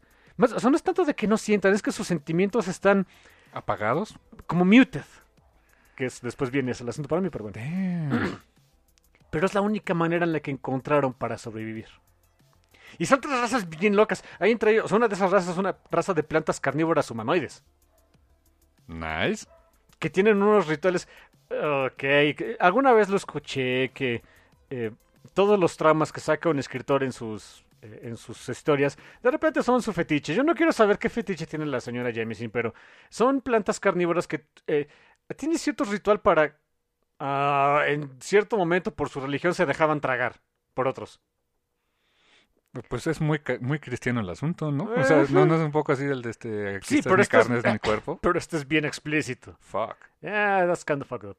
Hay otra raza que son como lagartitos, que son, parece que están diseñados incluso para ser depredadores, porque son venenosos, son ponzoñosos, son- tienen Como dragón de Komodo, que no son ponzoñosos, pero tienen un friego de bacteria, ¿no? y, y son voladores, o sea, tienen, hasta tienen- huelen. hasta vuelan los desgraciados, pero son todos, son todos chill.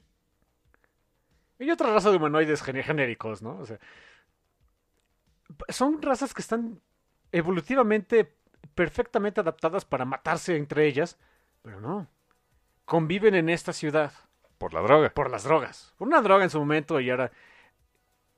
Cuando empieza toda la historia es porque hubo un asesinato, el primero en 500 años. Una raza incapaz de sentir, pues no, no era lógico que hubiera un asesinato, ¿no? Y para eso pues llaman, necesitan la ayuda de alguien que sepa cómo se resuelve eso, porque sus fuerzas de paz se dedicaban a otras cosas. Vete a saber exactamente por qué tenían fuerzas de paz, pero las tenían. Tienen que hablarle a los linternas verdes. Y les mandan a una linterna verde, a, la, a quien va a ser nuestra protagonista. Sojourn Mulane, Joe. Que es la, este, la linterna verde de este sector. Mm, es lo más curioso, es humana. ¿Es humana? ¿Es de la Tierra? Es humana, es de la Tierra, pero la mandaron al sector más alejado del universo. The Far Sector. The Far Sector. Ya desde ahí empieza a sonar raro. No tienes que saber nada de los linternas verdes, pero si lo sabes, dices, ¿por qué mandan a una humana aquí? Y más porque una humana está llena de emociones. Es lo que nos caracteriza. Y va a un caso en el cual las razas no las tienen o las tienen suprimidas. Qué interesante. Los primer- y, y todo este, el, sobre todo el primer número, es un excelente twister que hace N.K. Jemisin. En vez de decirte, chin, ¿quién mató a esta persona? Inmediatamente eh, lo que Joe se pregunta es de, bueno, ¿y ahora cómo le hago para resolver un caso que nadie, o sea, no, no tienen sistemas de vigilancia para ver qué onda con esta cosa, no tienen este, una fuerza de detectives que me dé pistas, todo lo voy a tener que hacer yo. Y en cambio, cuando llega con, con los este, gobernantes de, de esta, este, la City Enduring, dicen, oye, pues temo decirles que sí fue un asesinato. Ah, lo sabemos, ya agarramos al asesino. ¿What?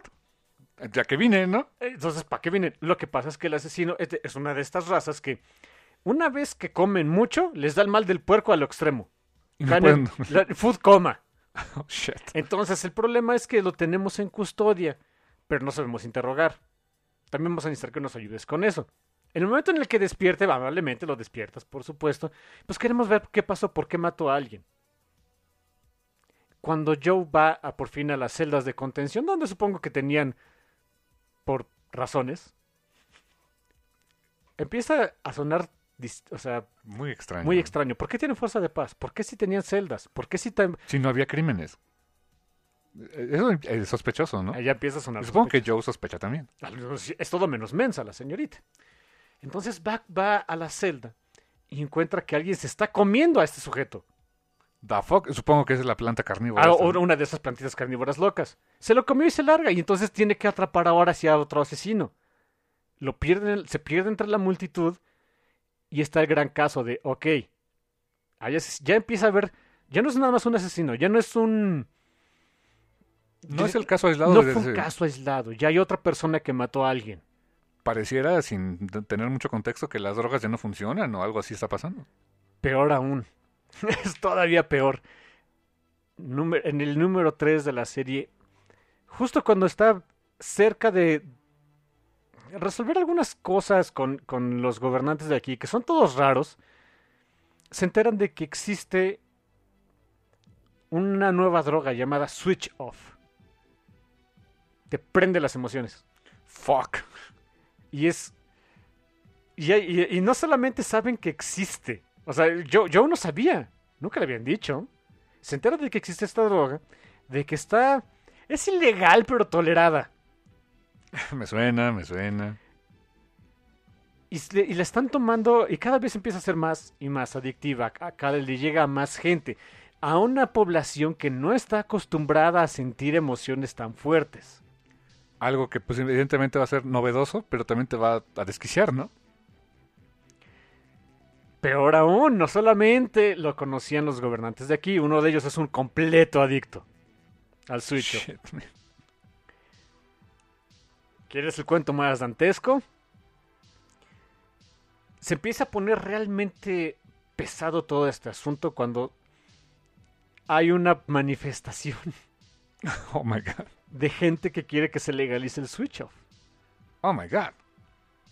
Y ahora le toca a Joe ponerse de, a ver, Llegó para una cosa. llegó para una co- llegó para resolver un asesinato y ahora tiene en sus manos toda una revuelta social. Donde los gobernantes no saben exactamente qué hacer y mandan a las fuerzas de paz que sí tenían, aunque no había crímenes, a reprimir esa manifestación. Y Joe tiene que ponerse entonces entre el gobierno de esta ciudad planetoide y su propia gente. No inventes, oye, increíble. Muy- hay mucho comentario social ahí al respecto porque eh, en el número más reciente, de hecho, me encantó algo que hace Joe. eh, la- eh, empiezan a reprimir a esta manifestación a la fuerza, matando gente. Con una... eh, lo- Los que les estaban disparando, la- las fuerzas de paz de este lugar, con toda la frialdad del mundo porque no sienten que les importa. Y hay un comentario muy padre que utiliza Nika Jameson eh, acerca de, del por qué Joe se pone a detener este asunto. Lo que está haciendo ese gobierno no es recuperar la paz, porque están matando gente, están usando violencia. Y esta gente tampoco está haciendo una manifestación pacífica porque ya están matando a gente también. Y para demostrar su punto, hay en cuatro números no habíamos visto algo muy padre. Yo, yo es una Green Lantern, pero medio novata. Incluso volar le cuesta trabajo. Todavía no domina bien el poder de los anillos, ¿no? Le- le- inclu- es que incluso le da ñañaras estar en el cielo. O sea, siente que se puede caer. Ah, Ok. Pero ¿qué es lo primero que tú harías? O sea, de- no, no vuelas. O sea, te da, te, suponte que te da ñañaras volar. Tienes un anillo. ¿Qué es lo primero, primerito que harías? Pues cubrirte, protegerte. Bueno, o sea, si- o sea, en una, o sea, te dan un anillo. Estás acá en terreno baldío. Te dan un anillo de poder. Todavía no vuelas porque te, te da ñañaras. ¿Sabes qué es lo primero que yo haría? Le disparo algo a ver qué pasa. Así de, ah, mira, sí, sí. ok. Tienen que pasar cuatro números donde te explican que Joe no es la más eh, habilidosa con el anillo. Una escena padrísima donde nada más levanta un brazo para, para eh, demostrar un punto. Carga el condenado anillo y dispara pues, a unos tanques que tenían ahí esta gente para, para dispersar la multitud. Y es un guamazo. Porque, pues, es un, al final de cuentas es un anillo de Green Lantern. Es de las armas más poderosas del universo, ¿no? Y hay un asunto ahí. Hay más. eh, ca- cada vez empieza. Es una. Esta serie es. Empieza con un misterio. Te empiezan a dar otro. Te empiezan a dar otro. Empieza otro. Ahora el misterio que te ponen en el número más reciente es. Este anillo es distinto. Es muy distinto ¿De al los de los, demás anillos de de los los que se demás entran? anillos. No es tan poderoso. Pero se recarga solo. Cosa que los anillos no pueden hacer. Solo en presencia de un Blue Lantern, pero bueno. pero se recarga solito. No tienes que hacer nada para que se vuelva a recargar. Y no se lo dio un guardián. ¿Qué? No sabemos quién fue, pero no fue un guardián. Pero sí es una Green Lantern. ¿Es una Green Lantern? Si no te, lo, si no te hizo Green Lantern un guardián, ¿lo eres? Ah, qué interesante. Pero tienes un anillo de Green Lantern. Es un anillo de Green Lantern, si esas vamos. Funciona con voluntad. Eso sí. Entonces, o sea, eh, está curioso que le hayan mandado a alguien que, que, necesita las emociones, o necesita la voluntad para poder operar a este mundo donde en teoría no había emociones, ¿no? Pero hay un resto de emociones, desenfrenadas ahora por una droga. Wow. Es, es, Está interesantísimo. ¿eh? es, es un noir. Es un noir espacial. Eh, es misterio. Muy brilloso. Muy brilloso. Es misterio tras misterio tras misterio. No hay. eh, Van cuatro números. No hay ninguno en donde les haya vi- adivinado el twist. No hay ninguno. Wow. Ninguno, de verdad, es, es- lo que están haciendo es, es fantástico. Jameson nunca había escrito cómics en su vida, nunca. Y lo que todo el mundo dice, este le sale natural. ¿Cómo le hiciste, no? ¿Cómo le- Dime, a ver. Es una, es una gran escritora, es una de, gran... ya en serio, publicabas un seudónimo, ¿no? Algo así. ¿no? Sí, fue- es que de veras no se la creo que no haya hecho cómic antes. Domina muy bien el lenguaje. Es fan de los cómics desde chavilla, por supuesto, pero nunca había escrito. Pero se ve que domina el lenguaje de cómo hacerlo. O sea, las secuencias, los cambios de página, eh, los tamaños de los paneles, todo eso, ¿no?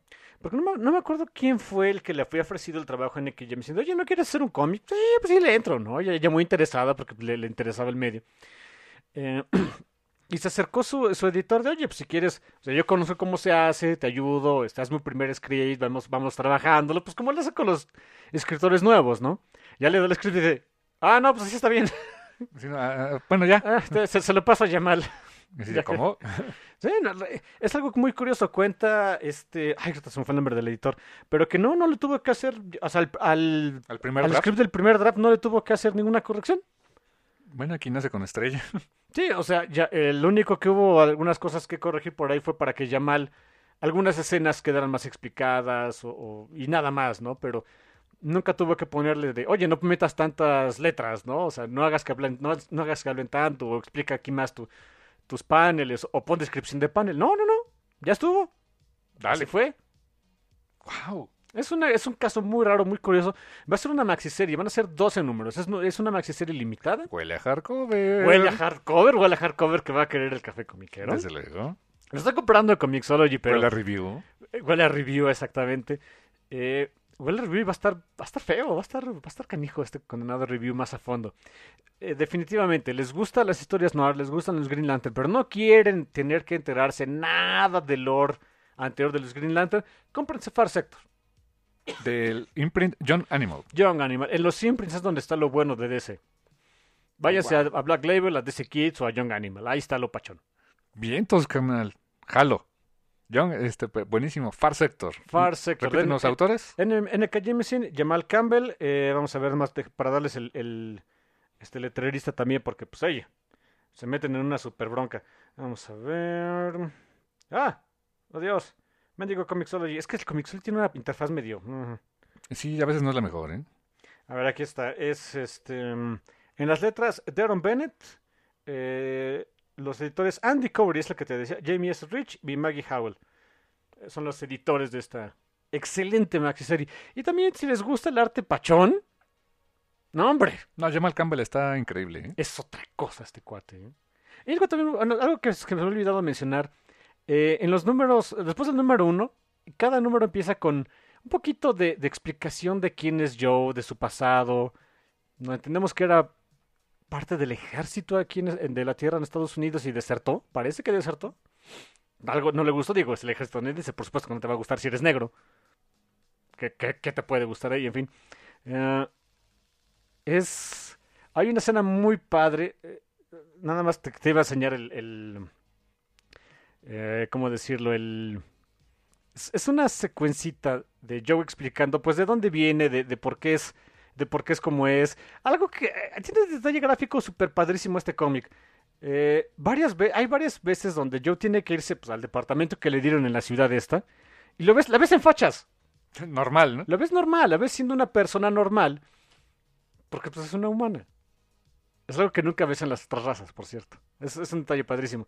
Hay una escena, este, dime a quién te recuerda es- es- esta secuencia. Estoy enseñando a mi hermano. Ok. Es en blanco. Joe se va acercando. Está en un traje verde, por cierto. Se hace de un silloncito. No, no le captas de quién es ese. ese- Se me hace como hombres de negro, se me hace como algo que Matrix. ¿Eh? De Matrix. Matrix, por supuesto. es el sermón que te da este Morpheus. Morpheus. Sí, cuando habla de las, de las pilas, ¿no? Y aquí te da, y, y ahí te explica un poquito. Ah, ah, sí te dan un poquito, ahí te dan un poquito del lore de los Green Lantern, de los anillos, las pilas. Básicamente. Eh, o sea, sí te dan lo que necesitas saber, pero no te preocupas por más. Si ustedes nunca han agarrado un, un cómic de Green Lantern, o este, hace mucho que no agarran uno, este, definitivamente. Increíble, carnal. Me encantó. Far Sector. Far Sector, de Jennifer Jameson, Jamal Campbell. Fácil de conseguir ahorita. Cómprenlo este, en Comixology o donde sea que compren sus cómics. Buenísimo, carnal. Y también, o también, pues, posteriormente, el bonito. Seguramente habrá hardcover. Seguramente habrá un hardcover. ¿Qué le hacemos? Bien, entonces, carnal. Pues me toca a mí. Me toca a mí ahora con una recomendación, eh, pues en manga. Eh, curiosamente, de- fíjate que no, no suelo hacer esto. De agarrar un manga desde un número uno de algo que realmente no conozca mucho. Que no había escuchado. Que, no- que bueno, a ver.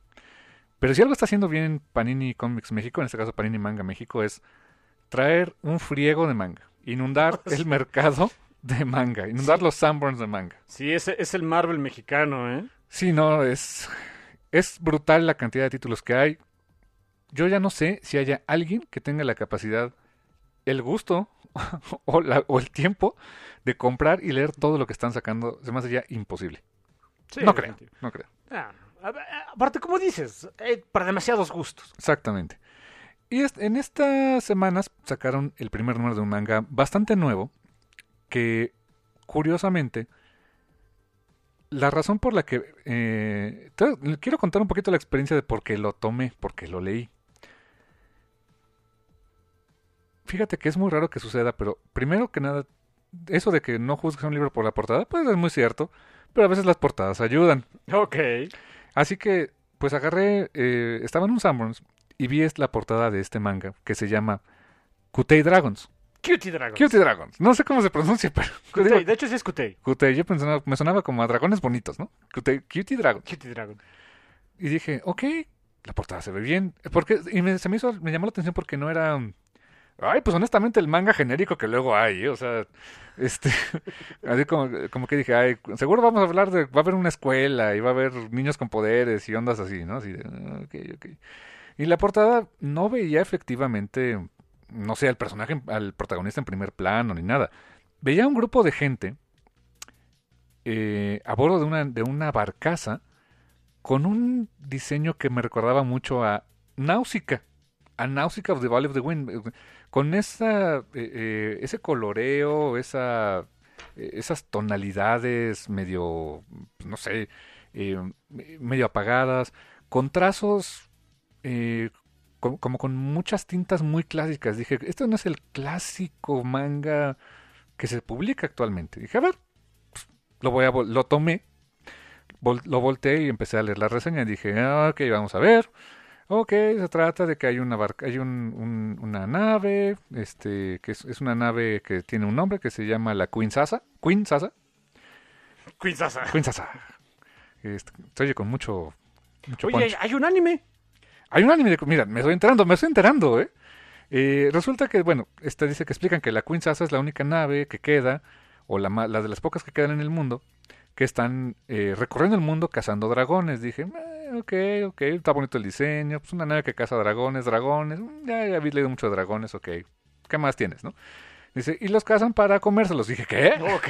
A ver, ¿co- ¿Cómo? What? ¿Perdón? Dije, y luego dice, acompáñanos en esta aventura donde vamos a ver, vamos a hablar mucho de comida y las grandes recetas que puedes hacer con dragón. Tienes mi atención, chico. Ok, de hecho sí. Dije, perdón, a ver. Y lo, lo compré. Dije, el concepto está de lo más extraño, quiero ver qué onda. Y deja, de- tengo que decirte algo. Y, y pequeño... mm, puede- para algunos puede ser un, un, un- un downside, así como que, ah, pero bueno. Hasta ahorita la historia no me encanta. Y dice, sí, ¿por qué lo estás recomendando? Ajá.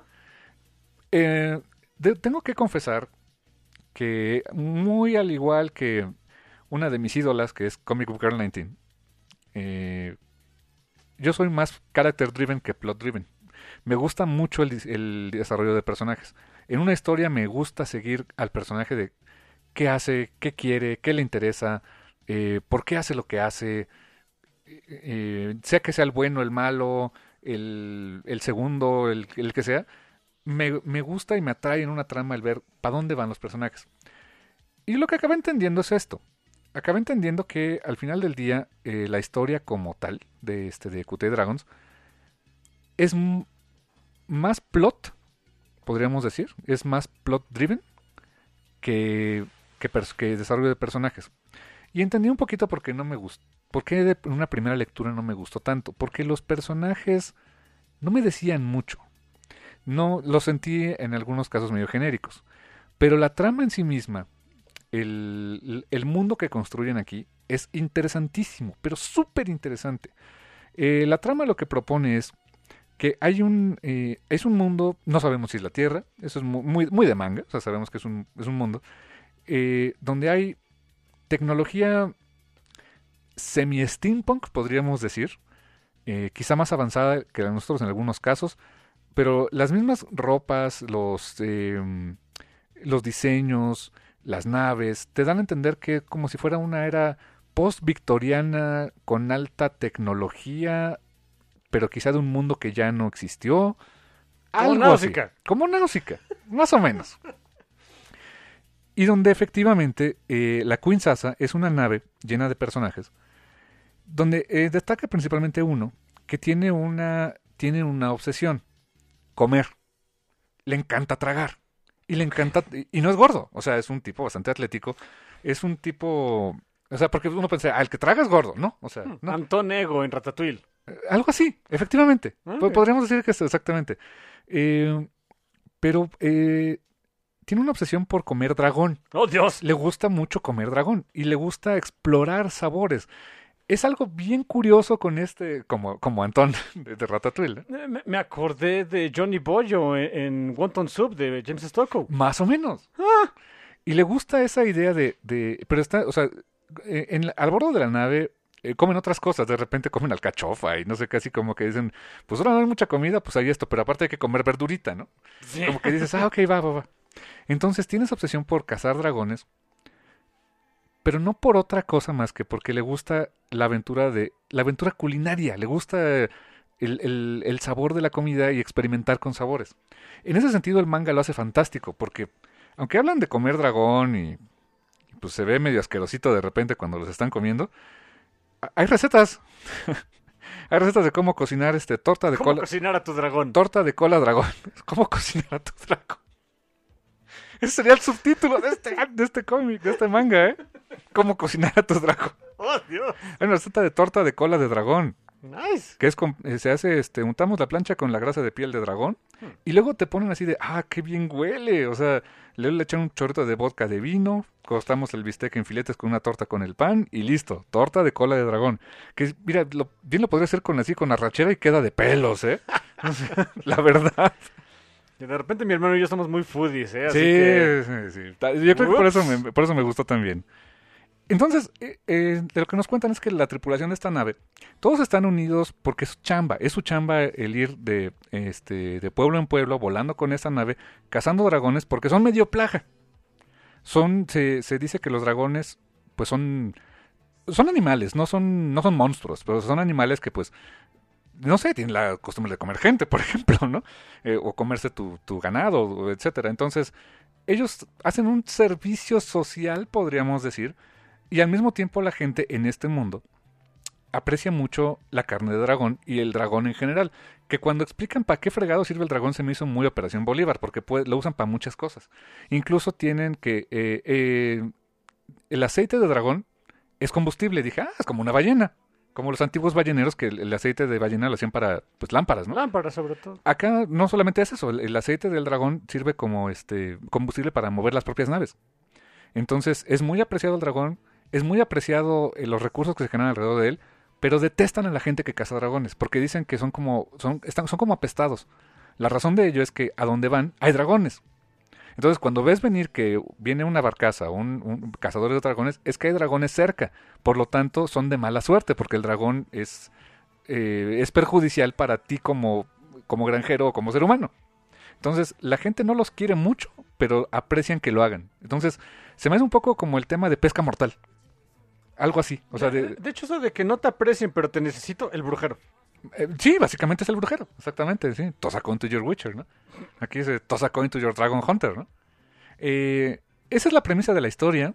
Eh, los personajes, te digo, no, no me atraparon tanto.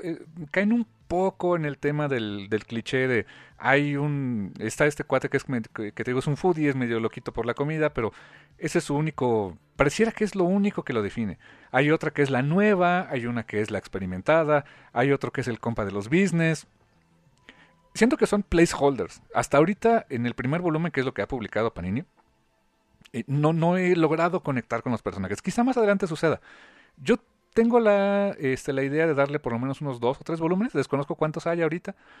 Lo que sí tengo que decir es que el arte, y lo estás viendo, carnal, el arte es una auténtica chulada.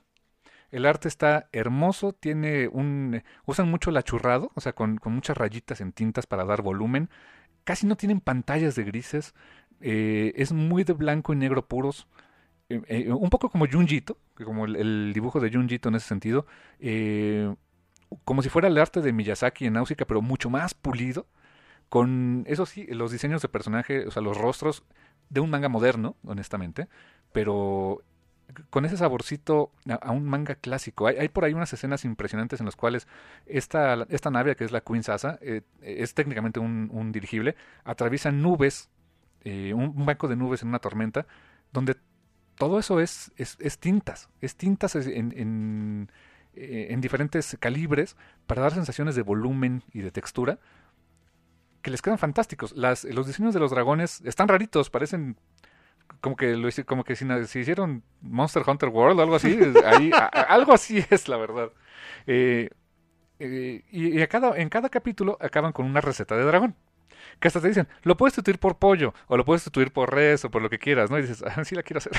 Se ve re bueno.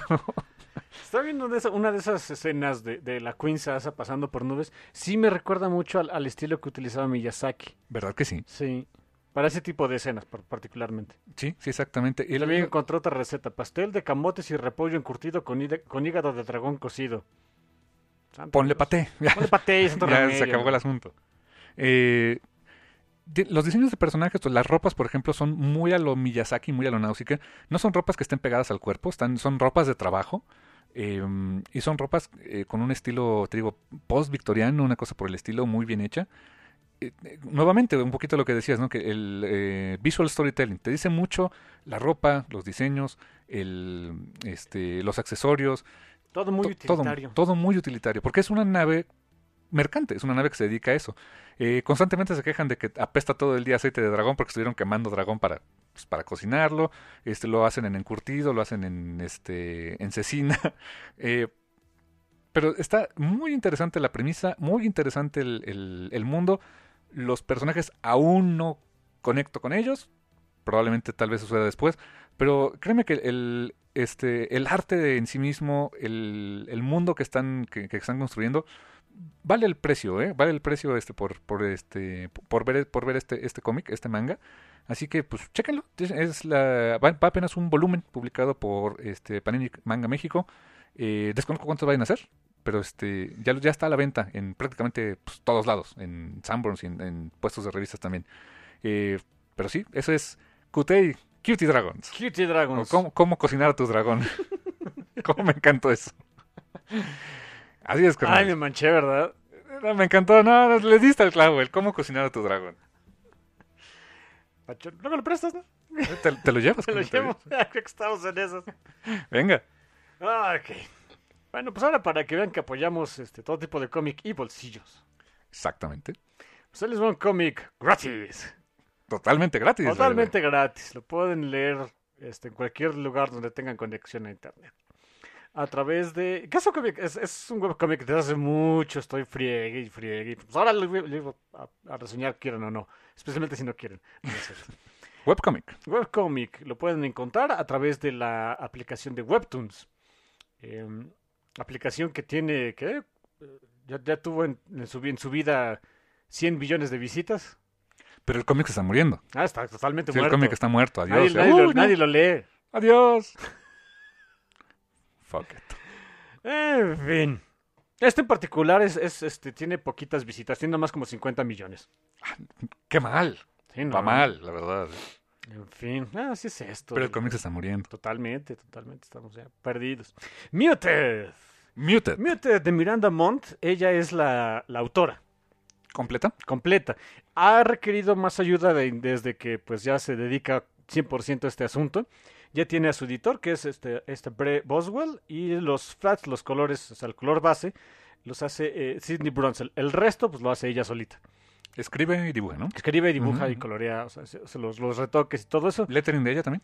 Eh, los primeros números sí, después ya cambia la letrerista, pero no, ahorita no, eh, no, no sé exactamente en qué número, así que tendré que estarlo buscando y está canijo. Pero luego les pongo el crédito. Por cierto, eh, lo padre de este cómic, te digo, no, número uno lo puedes encontrar muy fácil a través de la, aplicación de Webtoons. Número dos es gratis, 100%. Eh, número tres, ya, o sea, se está dividiendo por temporadas. Y la primera temporada ya está completita en inglés. Número 4 de las ventajas. En la versión en español de la, de la aplicación de Webtoons también ya se está publicando. Ya van eh, ocho capítulos completos que pueden encontrar en la aplicación de Webtoons en español traducidos al español. Wow. ¿Por qué no me dan trabajo? Voy a pedir chamba ahí. voy a pedir chamba, honestamente. Porque es lo que está haciendo con los de Neymar, que la aplicación no es Webtoons, es Digitoons. Digitoons. Sí. No, no, nada igualito. No, no, no, Solo no, se lee igual, pero bueno. No, fuera de broma, sí, voy a pedir chamba. porque- Pues en una de esas, ¿no? Eh, así que incluso si, ni, si, si tampoco tienen el idioma inglés, que todo el mundo lo tiene, ¡ay, fijón! Ya se está publicado en español. No está, no está completa la primera temporada, que son 45 capítulos, por cierto. Wow, ya Wow. tiene un rato. ¿eh? No, pues wow. Este, nada más van 8, pero bueno, se actualiza cada semana. Cada miércoles lo pueden encontrar en español. Ahí está, Muted. ¿Y de qué va Muted? Es un tema que honestamente a mí no me jalaba mucho hasta hace un par de años. A ver, venga. Brujas contemporáneas. Sabrina, este, The Witchcraft. Que después digo, mendigo hipócrita, dos caras, poco fino. ¿Por? Cuando yo estaba chavo e iba en, ¿La prepa? en la preparatoria, ocasional, había una serie que se llamaba... Era de tres hermanitas brujas que se llamaba... Ah. Que fue muy famosa en los. Salió Shannon Doherty, Sí, sí, sí. salió esta... Bueno, esa. Sí, ya, ya me acordé. Eh, salía en los 2000 y cachos, más o menos. Sí. ¿no? Sí, sí, sí. Y me encantaba la, desgracia- la desgraciada serie, ¿eh? Ah, pero no. Pero no, ¿eh? ya no, me gustaban las brujitas contemporáneas. En fin. Ah, The Witch, por cierto, vean The Witchcraft. A mí, me sigue gustando esa película, ¿eh? Este, el- eh, se llamaba El Conjuro, no. Ah, Jóvenes Brujas. Ah, ya, ya, salió esta... Que luego salió de villana. ¿Alicia Silverstone? No. ¿No? No, no, no, no salía Alicia Sil- Ah. Silverstone. No recuerdo el elenco, pero una de No. ellas hace eh, hizo trabajo de voz como villana en varias, varias series animadas, ¿eh? Ah, ok. Bueno, luego les pasamos el dato, pero si vean The Witchcraft, que por cierto se, se rumora y se avecina un remake, no sé, pero a ver. A ver. A ver. Y también el crédito hay que decirlo completo. Esta serie la, la- me la recomendó es, nuestra amiga Ara Casillas, ahí Twitter cada rato nos escribe. Eh, por ella conocí la serie y dije, bueno, pues a ver, ok, estaba... No tenía otra cosa que hacer, se me hizo fácil descargar webtoons. Hijo, eh, No, pero no. cuando desca- descargas Webtoons, déjame decirte, es, es el, el agujero del conejo, ¿eh? Sí, voy, no voy a ser, voy a ser todavía más cándido al respecto. Este, me puse a empezar a ver esto un día que tenía poco que hacer en el trabajo. Que no te oigan, ¿eh? Que no me, si me estás escuchando en el trabajo, no, no, yo tengo trabajo muy duro. Yo tengo trabajo todo el santo día y que trabajo como esclavo. Pero si no, ok, no, no hay problema. Eh, y, y todavía no había descargado la aplicación. La pueden encontrar, también está su, su plataforma web. También no hay ningún problema, lo pueden leer por ahí. Y me leí un capítulo, y luego me leí el segundo, y el tercero dije, no, pues a ver qué más sigue. Cuando vi ya llevaba como 10 y dije, chin, tengo que trabajar, ¿no? Ah, me pagan, sí, cierto. Me ¿no? pagan para trabajar increíblemente. Bueno, pues ni modo. me- con todo el dolor de mi alma me puse a trabajar. Ese mismo día descargué Webtoons. Y se ha convertido en, en el astra de mi alma desde entonces. Porque ya lo tengo en el teléfono, lo tengo en la tablet. Este, tengo tienes tu cuenta en Webtoons, Oh, evidentemente. evidentemente, si no, ¿cómo estaría suscrito? O sea, no podría, no podría no estar suscrito a esto. Eh, y la serie está padrísima. Es un elenco muy, muy pequeñito. Es, es minimalista el elenco. Todo empieza, de hecho, con dos brujitas. Color coded completamente. Toda la condenada serie está hecha color coded. Como los Power Rangers, como las Tortugas Ninja, como My Little Pony. Lo que ustedes me gusten, Miranda Monte es una maestra cuando se trata de darte el cue visual de quién es quién. No se te olvida. La protagonista, Camille Severin, es pelirroja y siempre utiliza atuendos con blanco y con negro. Ya tienes ahí su, su, Su esquema de color. de claro, color. sí. Y tiene a su prima, Avalyn. Avalyn Severin, que ella es rubia. Que en realidad se pinta el cabello, pero bueno. Pero es rubia. Ambas son de, de piel blanca. Y Avalyn siempre utiliza colores negros. Deja muy de lado el blanco. Entonces ya también tienes el esquema de color de Avalyn. Ok. Sorpresa de nadie. ¿Cuál es la ciudad que inmedi- inmediatamente relacionarías con brujos Salem. en, en, en Estados Unidos? Salem. Pero donde sí los querían. Ah, en Luisiana, en Nueva este- Orleans. sí, Nueva Orleans. Definitivamente. Donde sí los querían. Sí, no, o sea, obviamente, sí, claro, o sea, en Salem ahí, es- ahí es donde había más brujas, pero no eran brujas en realidad. Las brujas de Salem. bueno, mal asunto, lean toda esa historia, es, ugh, en fin. sí. Eh, se desarrolla en Nueva Orleans la, la trama. Y empiezan, de hecho, con, con Camille y con Avalyn tomando, pues, un, peque- un pequeño descanso, unas mini vacaciones en la ciudad de... de ¿Qué pasó? No, nada más quería acotar algo. Que en Estados Unidos no me interesa mucho conocer todo, pero Nueva Orleans sí. Nueva Orleans, sí. Se me hace como es lo más ricamente cultural, ¿no? Y aparte No de la comida dicen que, wow. Ah, el gombo. ¡El combo! Quiero probar el Quiero combo. A ver qué el es. combo, exactamente! Ah, ok. Perdón, tenía que hacer esa anotación, pero venga, venga, venga. Sí, sí, un día, un día de estos, un día de estos nos lanzamos para allá, ¿por qué no? Pues que ya que no haya coronavirus. Exactamente, sí. sí, sí. Oh, es Porque ahorita ni de broma voy para allá. No. Está peor que aquí, en fin. Eh, están tomando sus vacaciones, está- están eh, en un día de descanso, de asueto. Y desde un principio empiezas a ver las diferencias entre Avalyn y, Camille. Camille es, Camille es toda pachona. Es toda linda, toda pachoncita. Y Avalyn es muy pachona, muy cariñosa, adora a su prima, pero es bruja elitista. Encuentran a otras brujitas, a otra bruja haciendo, pues ganándose la vida, haciendo trucos para los niños en la calle Nueva Orleans Como sea que se pueda. como sea que se pueda, eh, vendiendo plantitas de bruja y demás. Y mientras que Camila es la, la ve con una cara de, eh, toda, toda tierna y toda linda, o sea... eh, es más, te, te- la enseño para que veas lo... o sea, ve- la, la diferencia de miradas. Camila pelirroja es de ¡ay, qué ternura! Y Evelyn es de ¡ash! Ah, la torre, se parece un chorro a una a una este streamer que, que conozco. Evelyn, eh, digo, Camille, Camille es la, ¿La protagonista, pelirroja? ¿no? Sí, la protagonista. sí. Busquen a una chica que se llama Mary Roots, que es eh, hace streaming de videojuegos. Es igualita, pero en güera, pero o sea, la mirada es exactamente igual, ¿eh? Ok. Ahorita que la vi dije, "What the fuck?" Digo, y, y también eso, esto que hace Miranda es, es padrísimo. La las diferencias. En el primer panel donde encuentras a Camila reaccionando hacia un estímulo externo, hablando entre ellas se ven normales. Reaccionan ante alguien más. Camila ve con ternura, abren la vida de ¡ay, mendigas brujas! ¿Cómo se rebajan a eso? Wow, eh, visual storytelling. Visual storytelling. Y ahí nos empieza a dar un poquito del lore de su familia. Hay algo que es muy curioso de este webcomic. Sí nos dan mucho este, de, de la construcción del mundo, pero muy a pedazos, ¿eh? Si a ti lo que te interesa es lo que dices, el- el- lo que está enfocado en personajes, como que este va para ti. Character development. Definitivamente es lo que más hacen. Porque, viste, en un, en un dos paneles ya sabes cómo ¿Quién es quién? Ya sabes Exacto. quién es quién. Y están en esas viendo que, pues van, o sea. Incluso Camil re- le regaña a su prima de, oye, ya te pareces a tu mamá, ¿no? Y de, no, no, a ver, aguanta, nos llevábamos bien, estábamos tomando tranquilas. Porque si. Si Avalyn es medio elitista, su madre es una bruja. Literal. Eh, es una hija de la fregada. Lo que más deseo es que se muera. Pero bueno, Athali, por cierto, se llama la madre de, Avalyn. Y ya están, eh, son, pertenecen a esta familia, los, la, lo- la Severin, siempre, muy, muy, muy en el aquelarre, ¿no? Siempre es una sociedad matriarcal, 100%. Los papás, en el caso de, de la Severin, los papás no importan, ¿eh? O sea, se reprodujeron, ya, lárgate, a ver qué haces, vete por otro lado. Como Mantis. Esperemos que no sea como Mantis. Espero que no. Eh, pero definitivamente quien aquí quien manda pues es la matriarca Athal- Athali, que es la, la mamá Que eso de- históricamente así es, la que la, es Sí, la sí, bruja sí. mayor, normalmente. Siempre, siempre. Y pues ya se tiene que re- regresar con ella cuando las encuentra otra bruja de otra familia. Una familia que se llaman las Eloi. Pero es... O sea, estas sí dañañaras. O sea, estas brujitas son lindas, son pachonas, se ven como humanos normales. Y después ves esto. Ok, fuck. Es una bruja que Tiene esta viborita. tiene hasta víbora lo- los, los ojos.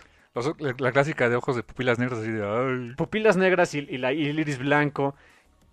Y le quiere ofrecer a. a- El crico. No, no, No, no, no, ¿verdad? Ah, no, no, no, perdón. O sea, te dejó así las pupilas, ¿no? Sí, ya de tanto ve como que de. exacto. Hay que ganarnos la vida como sea. Perdón. No, no, no, no. Le, dice, le dice algo bien críptico a Camille de. Yo te conozco, Camille Severin. ¿Quieres conocer tu futuro? Yo tengo las respuestas que buscas nada más. Te leo las cartas. Ya estaba, y pobre Camille, ya estaba por aceptar la carta de esta mujer. Tenía la mano extendida, ya, ya para conocer cuál era. Tanta es su. También el storytelling. Hay algo en Camila entonces que quiere saber que ella no recuerda, que no está contenta. Para aceptar literalmente la ayuda de la extraña esta, de lo más extraño, Te dice lo desesperado que estás, ¿no? cuando, una mano, cuando alguien le toma la mano, que es su tía, le dice, Camila, ¿qué ibas a hacer? Nada, mi tía. ¿Y dónde estaba la otra brujita? ¿Quién sabe? Hay un gran misterio al respecto de qué es esta bruja, de quién, de por qué quiere a Camille. Y empiezan una serie de flashbacks. También, desde el primer momento nos da flashbacks. Ah, Hubo un, hubo un incendio en la vida de Camille. Inclu- Incluso en capítulos posteriores, eh, se, ca- en algunos cambios de vestuario puedes ver parte de su espalda. La tiene quemada, tiene, tiene cicatrices. Hubo un incendio muy fuerte en su vida, donde nos enteramos perdió a su mamá y a su hermanita. Wow. Quedó ella Hay sola. una tragedia. Hay una detrás. tragedia muy fea al respecto y quedó ella sola a, cargo de su tía, que es un terror, y, acá, y con la compañía de su prima, que es toda pachona, más o menos. Pero se siente que nadie la quiere. Y todo el me- medio del asunto, todo esto de, del cómo empieza Muted, que el por qué se llama Muted, no les voy a decir, es un super spoiler y lo ven hasta el capítulo 45. Fuck. Ok. Ahí se aguantan, ¿eh? Eso no se los puedo decir. Pero bueno, todo empieza porque hay un, re- hay un ritual de iniciación. Por con- las hay. brujitas. Claro que lo hay. Y como todo ritual de iniciación con brujas incluye demonios, tienen que invocar un demonio. Que te entierran. No, no, no, que te conceden deseos. Ah. A cambio de tu alma, muy seguramente. Por, por- por supuesto. Pero no creas que tienen- Satan. no crees que tengan, pero ellas no, o sea, las Severin no tienen la libertad de desear lo que quieran. O sea, qué, qué injusto. ¿Cómo? Vas, vas O sea, a dar tu alma para cumplir un deseo ¿De pero- alguien más? de tu familia. El chiste de este ritual es, le vendes tu alma al demonio, a un demonio en particular, y que te dé un esposo rico para continuar con la, el poder, y, y un esposo rico y poderoso, para de ahí sacar fortuna y seguir siendo dominantes dentro del mundo de las brujas. Como las Kardashian. Ahora entiendo. Pero- ah, perdón. ¡Oh, Dios! ¡Qué poca! Estás dando todo. Eh, Es un poco la trama de Sabrina. ¿Así? Pues, ¿No te acuerdas la Sabrina en el cómic que, o sea, no de un esposo rico lo que sea, pero tiene que venderle su alma Ah, bueno, al señor sí. oscuro Pero ellas lo hacen por, por tradición, ¿no? por tradición, pero, pero lo hacen de buena gana. No tanto. bueno, bueno, esta, Más o menos. esta- bueno, es que sí, en el cómic de Sabrina, en el cómic sí lo hizo El como más de buena sí, gana, Sí, sí. pero en, ¿En la la, serie? no. Ah, ok. ok. Y aquí también en capítulos posteriores vemos que, que Camille no quería eso. O sea, no, no quiere nada de eso. Y si estas vamos tampoco a, a- está Avalyn, pero está su mamá que es más fuerte que ellas. Hijo. Están dando todo por algo que no quieren. Les spoileo un poquito porque si no esto no avanza. El ritual para Camille no sale. Ok. Invoca en vez de un demonio una hija planta. Ca- Y la trama avanza que Avalyn, o sea, Atali, la, la matriarca, obviamente dice está buena para nada, no sirve, ya que se vaya a la goma, la dejamos de homeless. Eh, eh, le dan una segunda oportunidad, va a pasar una, eh, un mes de descanso en una, en una mansión antigua en, en- en- en el, bueno, las- en el condado de Luisiana, donde esa era la casa como que antigua de las, de las este, Severin, mientras que su, su tía y su prima se van mucho a la ciudad, pues a seguir siendo brujas, Brujas, malignas. sí. Y es durante esa, ese tiempo de descanso donde empieza a conocer a otras familias, a otros integrantes de otras familias de brujas, otras formas de ser bruja, otras formas de ver la brujedad. La brujedad, me encanta ese término. Incluso conoce a su familiar. Su familiar que es el animalito más... Ah, tiene Tie- familiar. Tiene como... familiar. Normalmente las Severin siempre invocan a un, a un ave. Por supuesto, la matriarca ten- tiene a un buitre. Ok. Eh, su prima, esta... eh, eh, Su prima mexicana tiene un guajolote. no, ¿verdad? Poca. Bueno, pues tenemos guajolotes, ¿sí o no? Pues sí tenemos guajolotes, pero tenemos pájaros más bonitos. No tan sabrosos, pero más bonitos. Otra vez el tema de la comida, en fin, ok. Y, y desayunamos bien. Sí, ¿Qué caray, nos no es pasa? pura tragadera. De veras. Y no estamos gordos, pero pues. Pero qué rico es comer, Pero que es comer a veces. de ¿no? la neta. Ustedes disculparán, pero como han de, han de saber, me hicieron una este, cirugía dental hace como dos semanas. Por fin ya puedo empezar a comer bien. Sí, comías pura fruta y... Y yogur, y cereal. y dices, ¡Qué divertido! Sí, eh, eh, llega un momento en el que yo ya no apreciaba la vida. En fin, este, Ok. no es cierto, no es cierto. Bueno, volviendo a los familiares. Volviendo a los familiares, eh, y- incluso y cuando hay un capítulo muy feo donde a Camille recuerda cómo invocó a su familiar. Es un demonio de baja categoría, por cierto. Y hasta, y hasta la regañan. Porque no es un ave maligna, es un pájaro carpintero. Ok. El Toven es el pájaro más bonito del mundo. Ajá, ajá. Toven es, es el personaje, es la mera onda. Sorpresa de nadie, me gusta el pachoncito. Sí, por Lo adoro. sí. Si, si Miranda Montt vendiera este, pins o, o prints de, de Toven, estaría comprando 10. Los quiero todos. Padrísima la historia. Muy, muy, muy emocional. Eh, pues pequeño trigger warning ahí. O sea, sí se tocan temas muy. ay, mucho de depresión. De cómo tienes tus sentimientos, pues. Muted, o sea. eh, ya entumecidos. Eh, hay muchas referencias al suicidio, a la muerte. Ok. Está muy canijo. Cautionary Tale, ¿no? Sí, o Es sea, de- hay mucho al respecto de eso. De aguas con esto, ¿no? Aguas con esto. Camila es un personaje muy pachón, pero muy trágico. Ella quiere ser toda feliz, pero su pasado no la deja. Jeez. quiere avanzar, pero su familia le dice, no, vente tú al mal demonio por riquezas. Eh, quiere, Está quiere, bien quiere ¿eh? conseguir algo de amor verdadero, pero dice, no, no, no, cásate por conveniencia. Ay, Es un dramón loco. Está con brujitas. con brujitas, está precioso el asunto, como no tienen idea. Excelente, carnal, me late. Eh, sí, sí, definitivamente, este, pues lean, léanlo, de veras, no tiene ningún, ningún desperdicio. Muted. Muted de Miranda Montt, en Miranda Webtoons. en Webtoons. En, gratis. en español lo, lo encuentran como silente. ¿Y sí? O sea, suena ¿y sí bien. o no?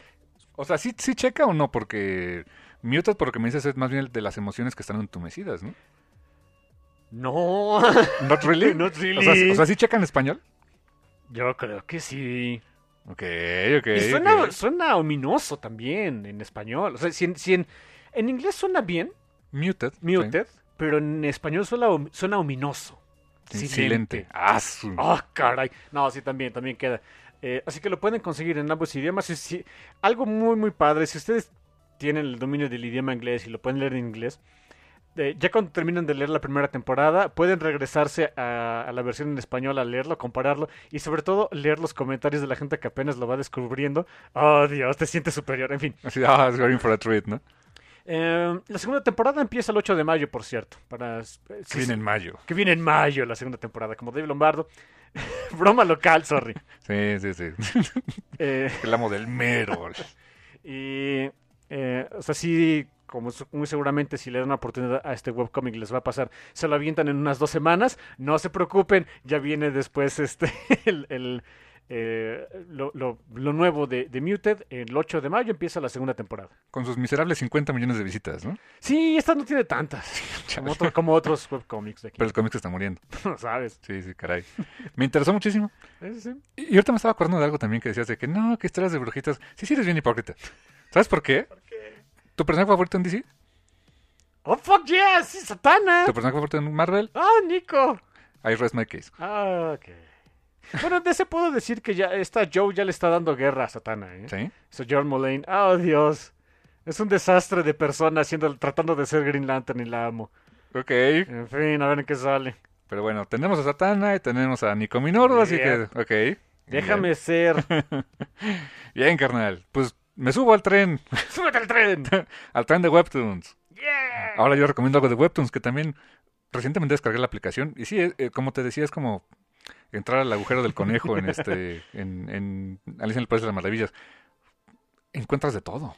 Hay cualquier cantidad de, de webcómic increíble. Y voy a recomendar uno en particular que, que me gustó mucho porque sigo al, al autor, lo sigo este, en Facebook eh, y me gusta mucho su estilo.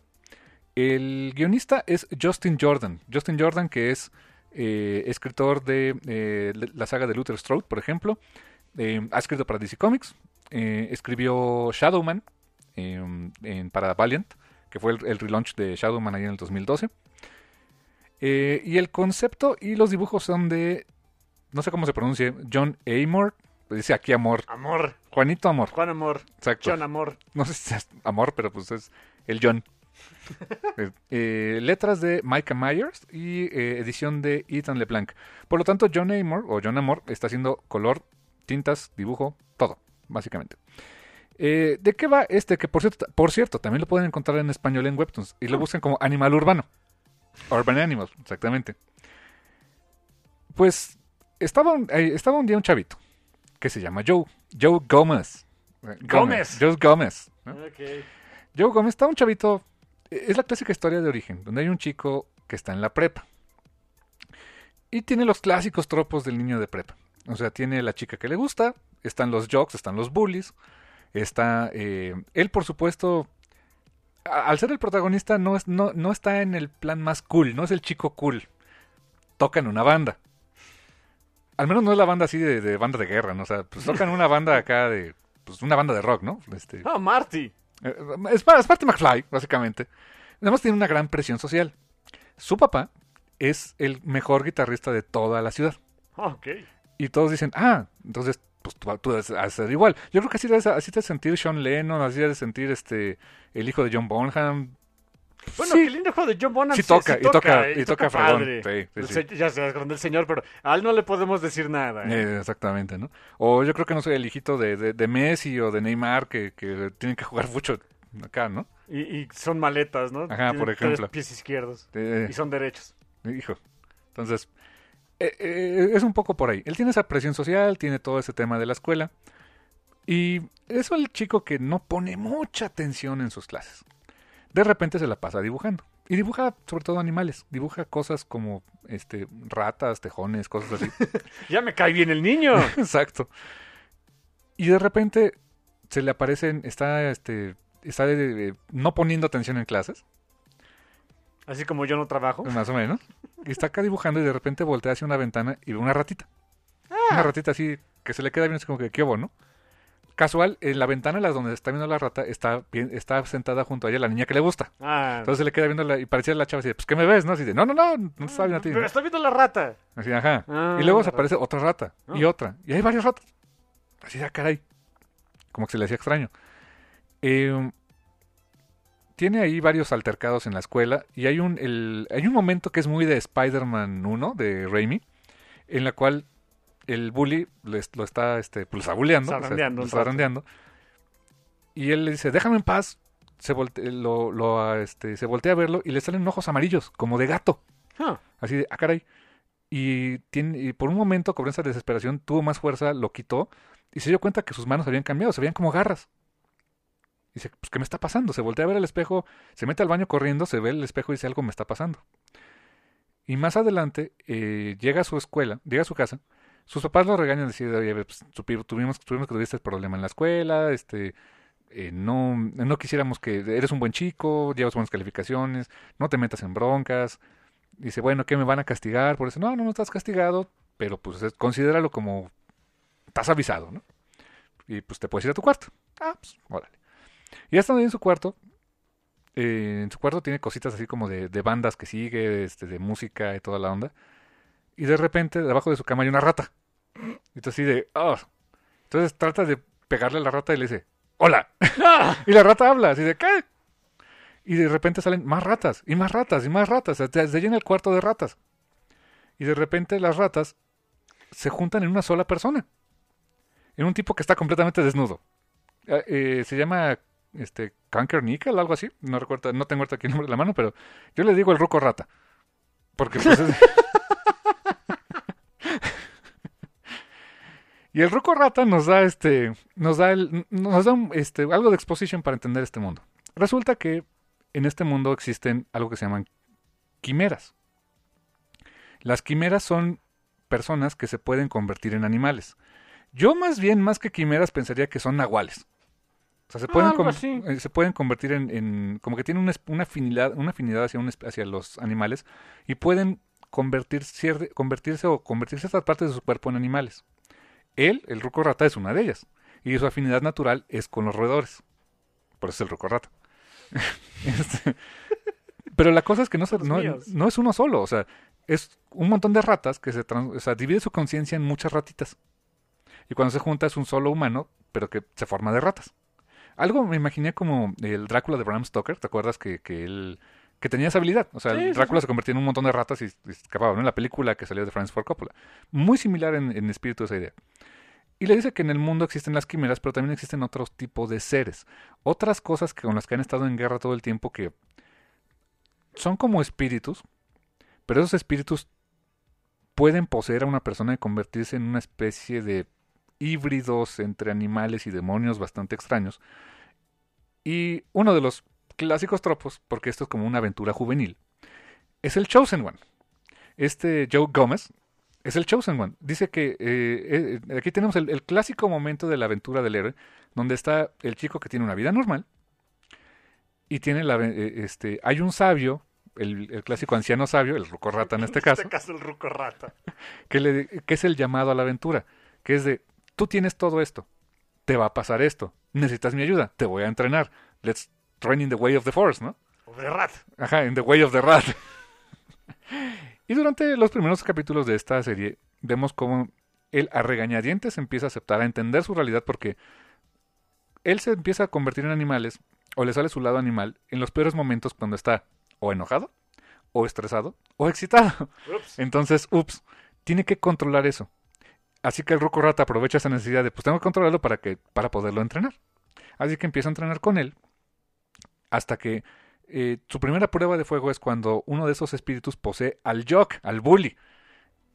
Y el bully ahora se tiene que enfrentar a él en una, eh, en, un, en, un, en una pelea one to one muy salvaje. La verdad es en esa parte sí bastante salvaje y muy, muy cruda. Y él tiene que aprender a convertirse en una quimera.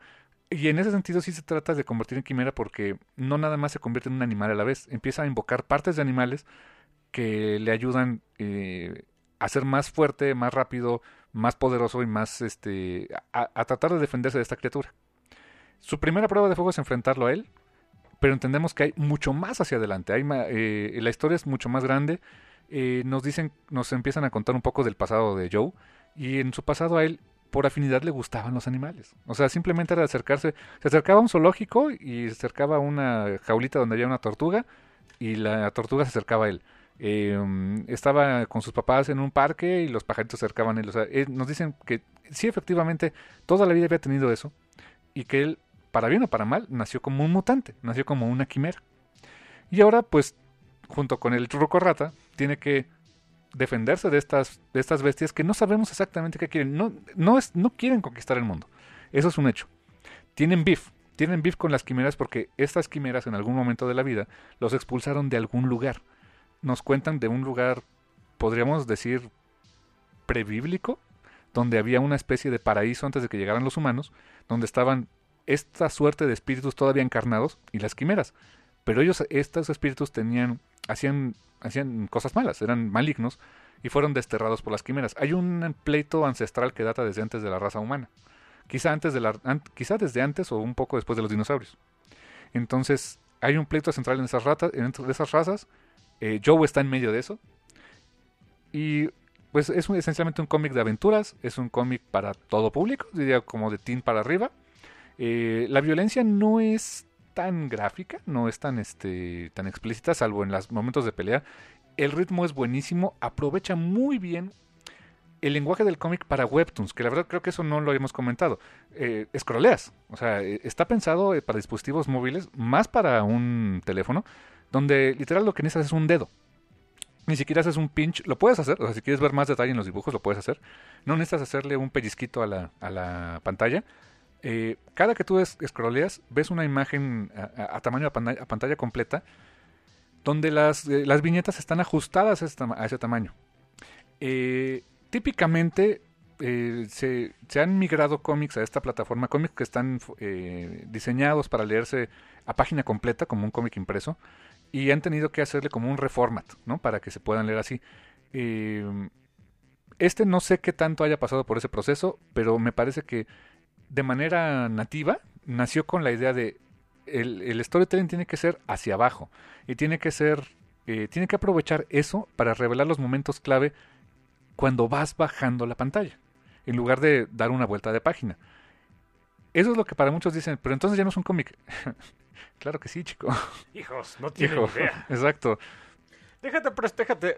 Vamos a hablar de Scott McCloud. Exactamente. Nos vemos, en, nos vemos como en seis horas. Básicamente. O sea, es una serie de imágenes yuxtapuestas que están contando una historia. El medio es lo de menos. El cómic sigue vivo. Y eh, esta, por cierto... Que no, que se está muriendo. Eh, esta, por cierto, estaba rankeada hasta hace poco, porque fluctúa bastante ahí en, en, en Webtoons, pero estuvo rankeada en los primeros cinco, en el top 5 de todo Webtoons. Que es enorme, es la cantidad enorme de visitas que tienen. Así que echen un ojo también a Urban Animal. De Animal Urbano. Animal Urbano, en español. Eh, también llevan pocos capítulos. En, en, en, inglés llevan 40, no, 53 episodios ya. Eh, Justin Jordan feliz de la vida, porque él tiene, él tiene proyectos en las... Eh, la verdad es que Justin Jordan lo admiro mucho porque se administra muy bien. Tiene sus proyectos de autor en webcomic, tiene proyectos también en este eh, en DC Comics, tiene también proyectos, me parece que en Image, eh, en impresos, en diferentes formatos. Está escribiendo también cosas para televisión. Está diversificando. Él, él, creo que está haciendo las cosas correctamente. Le deseo mucho éxito con eso. Eh, y este es como que su bebé, así del que pues cada ratito está este, posteando cosas porque eh, no había experimentado tanto con este formato digital, le está gustando, está en- entendiendo cómo aprovechar las ventajas del formato digital para hacer cómic. Eh, entonces, Justin Jordan, eh, John Amor, John, Amor. Amor, John Amor, o Juanito Amor, eh, más este, el apoyo en, en las letras y edición. Pero, este, chéquenlo, completamente gratis. Ya hay una buena parte en español, creo que son igual también como 20 capítulos, ¿eh? No, es no está todo todavía en español, pero si la quieren checar en español lo pueden hacer. Eh, pueden checar la traducción, que la, la vi bien, la vi bien. No, no sé quién está traduciendo en español, pero lo está haciendo bien. Yo quisiera hacerlo también, quizá algún día. Eh, pero pues sí, dos cómics, y sin quererlo, ¿eh? Dos cómics de, que pueden leer completamente gratis en Webtoons. ¡Pachón! Venga, carnal. ¡Gratis! ¡Eh! ¡Cómic! ¡Eh! El cómic está vivo. Ya mi última recomendación. El cómic que salió esta semana, de hecho. Ah, Ok. Por esto, por esto ya no pude comprar este, el de Mercy. Eh, de Mark Russell. De Mark Russell. Ay, el señor Russell, cómo lo queremos en el Café Comiquero. ¿Se acaba de estrenar el cómic este? ¿Es Sí. el número uno? El número uno. Es de Ahoy Comics. ¡Ahoy! Que es el que le dio casa a este... A Second Comic. Second Coming, que Vértigo, que en paz descanse, ya no pudo Ya no publicar. quiso. Ya no quiso. El, el arte es de Steve Pugh. pronuncia. Eh, los colores son de Chris eh, Chokri, las letras de Rob Steen.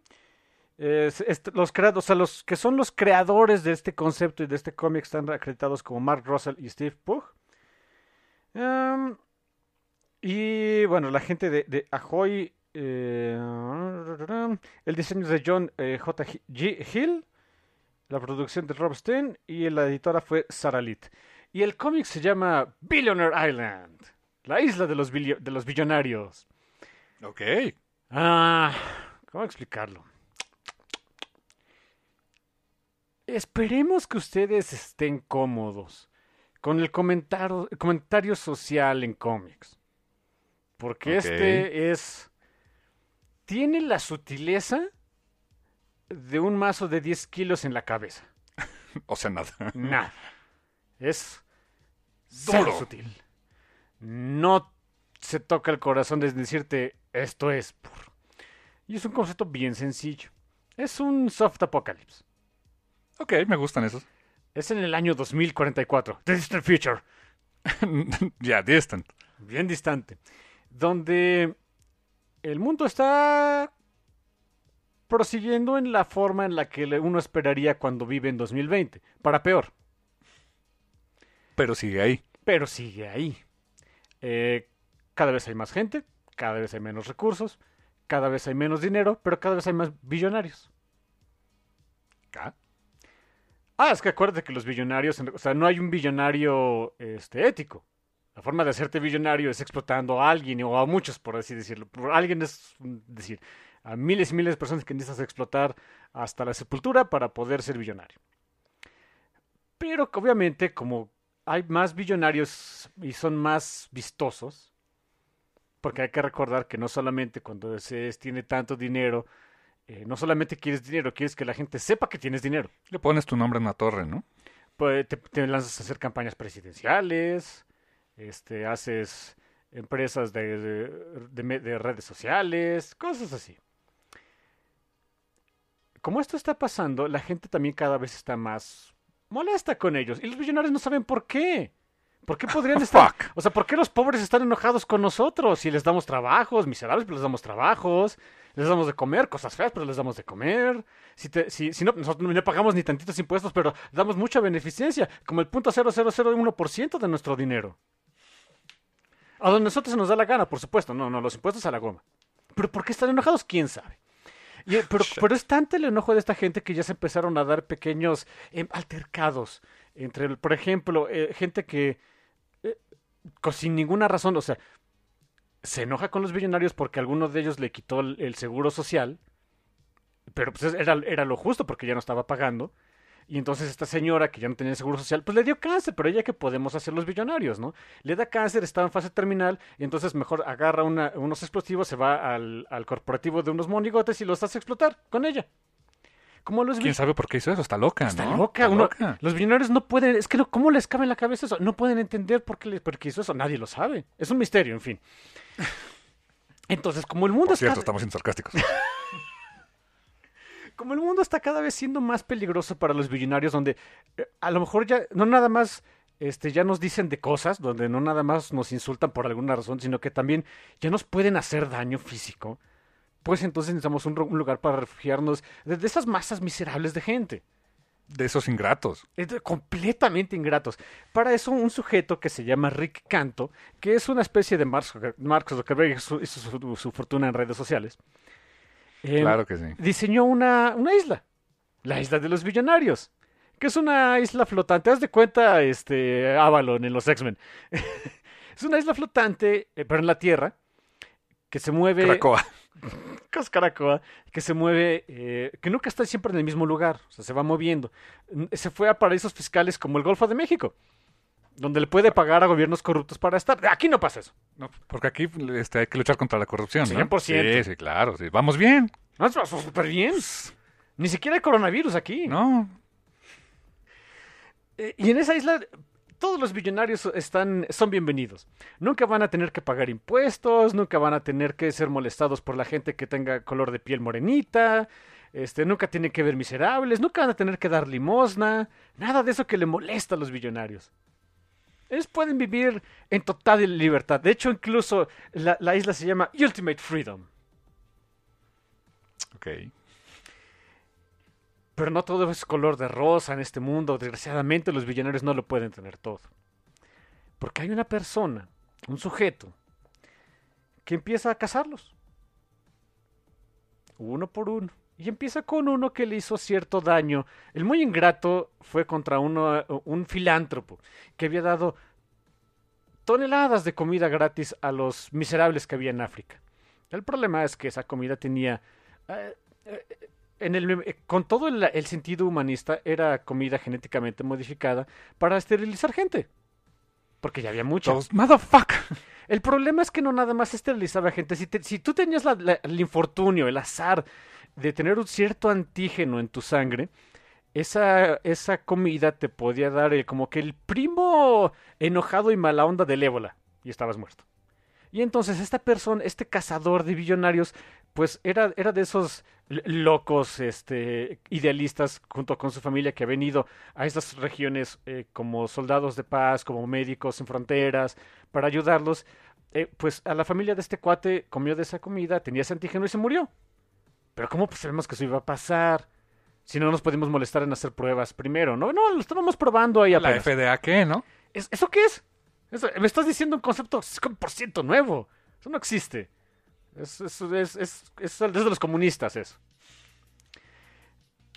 Y los empieza a cazar, uno por uno. Basta ahorita nada más uno. Pero a Rick Canto le entra el chin de chin. Empiezan a cazar billonarios. No, no, no. Vamos a decirle al resto de la población este, que es más talentosa y más inteligente que todos, o sea, los billonarios, que ya tenemos la isla, así que ya todos nos vamos para allá. Lo sigue una periodista. Y esta periodista empieza a hacer esas preguntas incómodas, la muy ingrata de, oye, pues entiendo que también tienes este, empresas de agricultura, de por qué, eh, eh, tienes empresas de agricultura, si lo tuyo pues, no es eso, no tienes conocimiento de ahí. Y obviamente Rick Canto, siendo eh, el, el super genio que es, le dice, pues a ti qué te importa, ¿no? No, no tienes por qué saberlo. Es, eh, uno como billonario se aburre ¿eh? y necesita empezar a hacer cosas que no perduren. piensan en mis necesidades, ¿no? Exactamente, o sea, ¿qué no, qué no, neces- qué no puedes pensar que me aburro de ser billonario? Necesito hacer más cosas. No empatizas conmigo, ¿no? Obviamente esta periodista ingrata le dice, es que hay, hay testimonios, hay evidencias de, de, de, tum- de, eh, tumbas masivas en África, en Angola, de gente que comió tus productos. No, no, no, eso no pasa. Eh, Mentira de los comunistas. Fake news. Fake news, mentira de los comunistas. Pero mira, te puedo responder todas Son los conservadores. te, te puedo eh, contestar todas tus preguntas. Nada más métete tantito a este cuarto, al cuarto de espera. Y cuando la meten ahí, sin ninguna, em, ¿cómo decirlo? Acerca de que no existe la, la sutileza en el cómic. Hay otras personas ahí. Es una especie de jaula gigante, de hámster. Donde hay otras almas desafortunadas, no tan ricas como Rick Canto ahí. Uno de ellos era su contador, que le empezó a hacer preguntas de por qué las cuentas no estaban. ¿Por qué había contabilidad creativa? Y entonces lo metió ahí. Había, a- hay otra, otra chica ahí que era como que la, estrella de un programa de desarrollo de ejecutivos. Que ella se sigue tragando el asunto de no, no, es que no, no nos van a dejar aquí. Esto es una prueba. Yo tengo que demostrar mi valía para salir de aquí. Y es la que sí, es, ella es la que sí se ejercita, la que sí corre en la, en la ruedita de hámster, la que sí acepta la comida que le dan, por supuesto. ¡Qué incómodo! Ta- ta- También está, por supuesto, eh, el, el contracultura, el que no se la cree, el que le dice estos son unos sellouts. Pero en el momento en el que les empiezan a dar su mm, día de pago, les empiezan a llover dinero, ah, también se guarda un Benjamín por ahí, ¿por qué no? Rayos. qué, qué literal el asunto. Y el cómic, este primer número acaba en que esta periodista le dice a Canto, ¿sabes qué, baboso? Yo ya mandé mi localización en GPS a, a mi editor, van a venir por mí. Y Canto es de, número uno, nunca estamos en el mismo lugar, la isla se mueve. Número dos, ¿quién crees que es dueña de los medios? Y número tres, muérete. Pero no, obviamente, no, no puede ser todo felicidad, como ya lo habíamos dicho para los billonarios. Porque este cazador, todavía sin nombre de billonarios, ya encontró la forma de llegar a la isla y se va a poner feo. Los billonarios no podrán tener paz, des- desgraciadamente. ¡Wow! ¡Qué fuerte! Ah, está, bueno el buenísimo. cómic, como no tienen idea. Está agrio, está incómodo, les va a doler y es el chiste. Es justamente lo que se necesita. es, ¿no? lo que este, es lo que Mark Russell quiere decir. Wow, una de las voces más interesantes de nuestros tiempos, el buen Mark Russell, ¿eh? Billionaire Island de Ahoy Comics, de Mark Russell y... Ay, ¿cómo se llamaba el...? John Pugh. Steve Pugh. Steve Pugh. Pugh. Está el nombre. Definitivamente, chéquenlo. Chéquenlo. Ah, Desafortunadamente está solamente disponible en inglés todavía. Este, pues, En- Lo ponen en el Comixology, ¿verdad? lo pueden, sí, cómprenlo con Mixology, o sea, Sí, desde luego. lo pueden pedir supongo que en su tienda de cómics de confianza, pero mucha suerte si se lo traen. Sí, Así es me- que es eh, pre- prensa chiquita, es difícil, yo sé. Sí, así luego me pasa con cierto cómic que habla de, de, de tirarse alienígenas, pero bueno. Sí, En más de un sentido. Más de un sentido, ¿eh? Ni modo, así pasa. Em, pues con una lana y mi hermano se los traduce. Sí, no, hay, no hay problema. Yo jalo, jalo. Sí, no. Porque lo del cochino dinero sí hace falta, ¿no? Pero Sí, sí, aquí no somos billonarios. sí, no, para nada. Qué interesante, qué gran reseña. Me la vendiste muy bien. Eh, Ahoy. Ahoy Comics. Ahoy Comics, ok. Bien, carnal, pues, pues ya terminando casi, este, híjoles, ya no sé, este, pues me queda nada más un título. Y este título eh, es un título que eh, está publicado, tiene ya bastantes años que se publicó en inglés, desde luego, y también ya tiene sus buenos dos, tres, cuatro años que salió en español. Que esta, este título es Phonogram, Phonogram de eh, Kyron Gillen y Jamie es esa dupla de esas duplas que nacieron para trabajar juntos, la verdad. ¿eh? O sea, eh, ellos han hecho, hicieron The Wicked and the Divine, y hicieron un- uno de los mejores cómics de Marvel que fue Young Avengers, que es su versión de los Young Avengers en ácido, la verdad. Eh, donde, donde sí, o sea, retoman varias cosas. Eh, Karen Gillen retoma varias cosas que había eh, construido ya con el con Kid Loki en este Journey into Mystery. Ahí lo desarrollaron bastante bien. Este es uno de los primeros trabajos juntos donde básicamente Kyron Gillen nos demuestra que es un ñoño de la música, es un melómeno bien ñoño porque sabe de música un friego y básicamente los demás somos unos iletrados que no sabemos nada. Básicamente es como un poco la premisa de eso. Eh, Phonogram, ¿de qué trata? Phonogram, bueno, eh, pues un poco el crédito, eh, el crédito completo. Eh, Kyron Gillen, eh, escritor, Jamie McKelvey en el dibujo.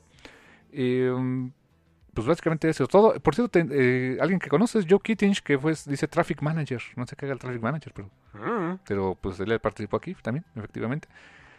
Eh, las- la- nos cuenta la historia de un tipo, un tipo que odias todo el maldito cómic, que se llama David Cole. Él es un, eh, un fonomante. El fonomante, en este cómic, literalmente, la música es magia. Y se supone que él, que no nace siendo un fonomante, alguien te hace uno como tal. Y eso como primer requisito tienes que disfrutar la música. Y Kyron Gillen, particularmente que le encanta la música, eh, sitúa su historia en Gran Bretaña, donde David Cole es un, digamos, sobreviviente del Britpop. De toda esa corriente de, no sé, Oasis, Blur, etcétera, que son los que yo me sé, pero que Kyron Gillen me pone unos que dices, ¿quién? Eh, llegó como un sobreviviente porque ya vivió esa etapa del Britpop y ahora la escena musical de Gran Bretaña en el momento que escribió esto, que pues fue en la primera década de los 2010, pues ya cambió, ya no es la misma, no está a gusto con ella, pero eh, le permitió llegar a ser un fonomante, hacer magia con la música. Pero quien lo convirtió en un fonomante, digamos que, podemos decir que es como una especie de relación vampírica. Hay una diosa, una diosa que se llama Britannia. Britain, o sea, es la es prácticamente la encarnación de, de, la Gran Bretaña en formato de música. Y es una diosa que murió, desapareció, y esa, una, un aspecto de esa diosa le dice, tienes que volverme a encontrar y tienes que traerme de vuelta. Y básicamente la premisa del cómic es esa. Durante los seis números que, que nos, que nos llevaron que Karen Gillen y Jamie McKelvey, hay una, una situación de que hay una especie de, de una, una contraespecie de los fonomantes, que son los retromantes. Los retromantes son básicamente melómanos también, que solo les gusta la música retro. Cuando el fonomante está en constante evolución, está con las corrientes de la música, está, eh, eh, digamos que es contracultura, pero vas hacia el lado cool de la música. Cuando el retromante es de solamente me gusta lo viejito. O sea, es, algo como VH1, podríamos decir. Hmm, me recuerda al cómic, en general. En general, básicamente. Entonces, los retromantes tienen, eh, también son como necromantes, traen a la vida cosas muertas. Quieren traer a la vida de vuelta el Britpop a Britania. Y eso les daría poder. Pero el problema es que al traerla de vuelta, están afectando a los fonomantes en activo, entre ellos a David Cole, y lo que le está afectando es que están cambiando retroactivamente su pasado y le empiezan a gustar cosas que nunca le gustaban, como Kula Shaker, que dice que qué porquería es Kula Shaker, pero dice, oh Dios, me estoy dando cuenta que cada vez me gusta más Kula Shaker, ¿no?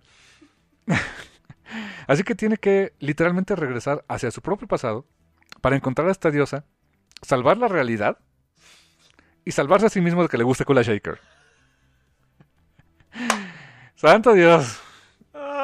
Está cargadísimo de referencias musicales las portadas son eh, portadas a prácticamente discos que estuvieron, este, que fueron famosos en los noventas, este, y algo bien interesante, y eso les recomiendo mucho la versión en español, que la verdad, honestamente, cómprense la edición en español de Camite, porque en la edición en inglés hay unos glosarios por ahí que pusieron este, Jamie McElvey y Karen Gillen de, de quiénes, quiénes son las bandas ¿no? que mencionan. Son glosarios bastante completos, pero de, verdad dices, ¿quiénes fregados son estos? O sea, por lo menos yo no los ubicaba. Y la versión en español, tanto la traducción, este, la traducción la hizo eh, un, buen amigo, Armando Saldaña Salinas. Y él hizo también columnas informativas en cada número. Lo cual agradezco infinitamente, porque este, si eh, este Armando es un melómano de corazón de lo más eh, versado en cualquier cantidad de datos oscuros sobre la cultura pop, los cómics, la literatura, es una persona muy culta. Eh, y en, cuestiones de música ni se diga. Y en cada columna pone de, la portada se refiere a esto, es en tal artista, les recomiendo que busquen tal artista en Spotify. Eh, los, en los diálogos, eh, David Cole menciona constantemente a varios artistas, te dice quiénes son, te dice qué hicieron, te dice qué te recomienda de ellos, qué no te recomienda de ellos. Se me hace una, un, un, muy buen plus a, a la edición original y que yo eh, personalmente agradecí bastante. Muy buen plus, como que sonaba necesario. Sonaba muy necesario. Eh, dato de trivia sobre este cómic en particular. En algún momento Cambite me ofreció o traducirlo o escribir columnas. Yo ya lo había leído en inglés. Y en algún momento lo puse en mi Facebook personal. No, dije de qué cómic, pero mencioné que me habían ofrecido trabajar en un título para el cual yo no me sentía capacitado para ello. Y te soy honesto, no creo que lo hubiera podido hacer. Tal vez sí hubiera cumplido, pero ni de broma con la complejidad y con el nivel de, de, de, cariño y pasión que le puso al proyecto el buen Armando. La verdad creo que hizo un gran trabajo. En la traducción hay dos, tres cositas que, que yo hubiera cambiado porque son un poco literales desde mi punto de vista, pero en la parte de las columnas eh, que te dan verdaderamente todo el contexto que necesitas para verdaderamente apreciar la obra, yo no lo hubiera podido hacer. Hubiera tenido que, que trabajar y estudiar muchísimo de esa, de esa eh, subcultura del Britpop, porque no es el Britpop comercial, no es Oasis y Blur y etcétera. Esto es el Britpop que se quedaba en, lo, en, lo, en, en los bares, en lo bajito. Ni de broma conocía yo de eso. ¿Cómo regresamos siempre al lugar común? Oasis Blur, lo que conocemos. Es lo que conocemos. sí, la verdad, ¿no? Quizá Kasabian es lo, lo más underground que yo conozco. Y yo creo que ya sigue siendo este mainstream, yo creo. Para ellos sí, claro. Sí, seguro, ¿no? Eh, la verdad, en ese sentido, gran trabajo que hizo. Digo, yo no creo que lo hubiera podido hacer de este tamaño. Eh, la primera sí está completa. Hay una, este... Es Ru Britannia, la primera serie, ¿no? Sí, exactamente, es esta, es, es tal cual. Hubo otra que se llama The Singles Club, que no ha publicado Camite, pero la primera, que son seis números de Phonogram, está completísima, la pueden encontrar muy fácil en las tiendas Camite. Eh, échenle un ojo porque de verdad eh, es, es dar- darse un, un, un acercamiento a una subcultura fascinante, extraña, eh, musicalmente, que, además es multimedia porque puedes encontrar las canciones de estos cuates en Spotify. Hay cosas muy buenas, o sea, de las recomendaciones que dio Armando, hay unas que dije, oh, bastante bien. Otras sí muy raras, pero este, pero hay para todos los gustos. Y eso es lo bonito también, que si te gustó el cómic eh, y la música y te da interés de conocer la música que, que comentan, hoy te puedes acercar a Spotify, eh, hasta en la versión gratuita sin broncas, los buscas y conoces. Y ese mundo eh, medio insondable que te quería ofrecer Karen Gillen, como que ya rompimos el código y podemos conocerlo. Eso es lo, eso es lo chido. Entonces, eh, eso es eh, Phonogram de eh, Karen Gillen, Jamie Backelby, traducción y columnas de hermanos Saldaña Salinas, a quien le doy un gran reconocimiento por un trabajo muy, muy bien realizado con este carnal. Excelente. Y, Y qué así bueno llegamos. que lo mencionaste porque, santo Dios, no, no podríamos como. Sí, En no, fin. exacto. Sí, la verdad. Pues esos fueron los Quick Shots, carnal. ¡Eh! La primera edición de Quick Shots de este año, por cierto. ¿eh? Sí, sí, sí. Ah, Cada, cada año siempre hacemos un par, por lo menos. Sí, exactamente. Recomendaciones breves, cositas que nos interesan, que seguramente podremos después hacer un programa más completo. Eh, chorro de mundos extraños, que eso es lo bonito, que el cómic, hay cómic para rato. Oh, sí, definitivamente. Porque la verdad es que este medio, este mundo del cómic es un mundo extraño, carnal. Y vamos a mantenerlo así. Y pues gracias. Totales. Y hasta la próxima.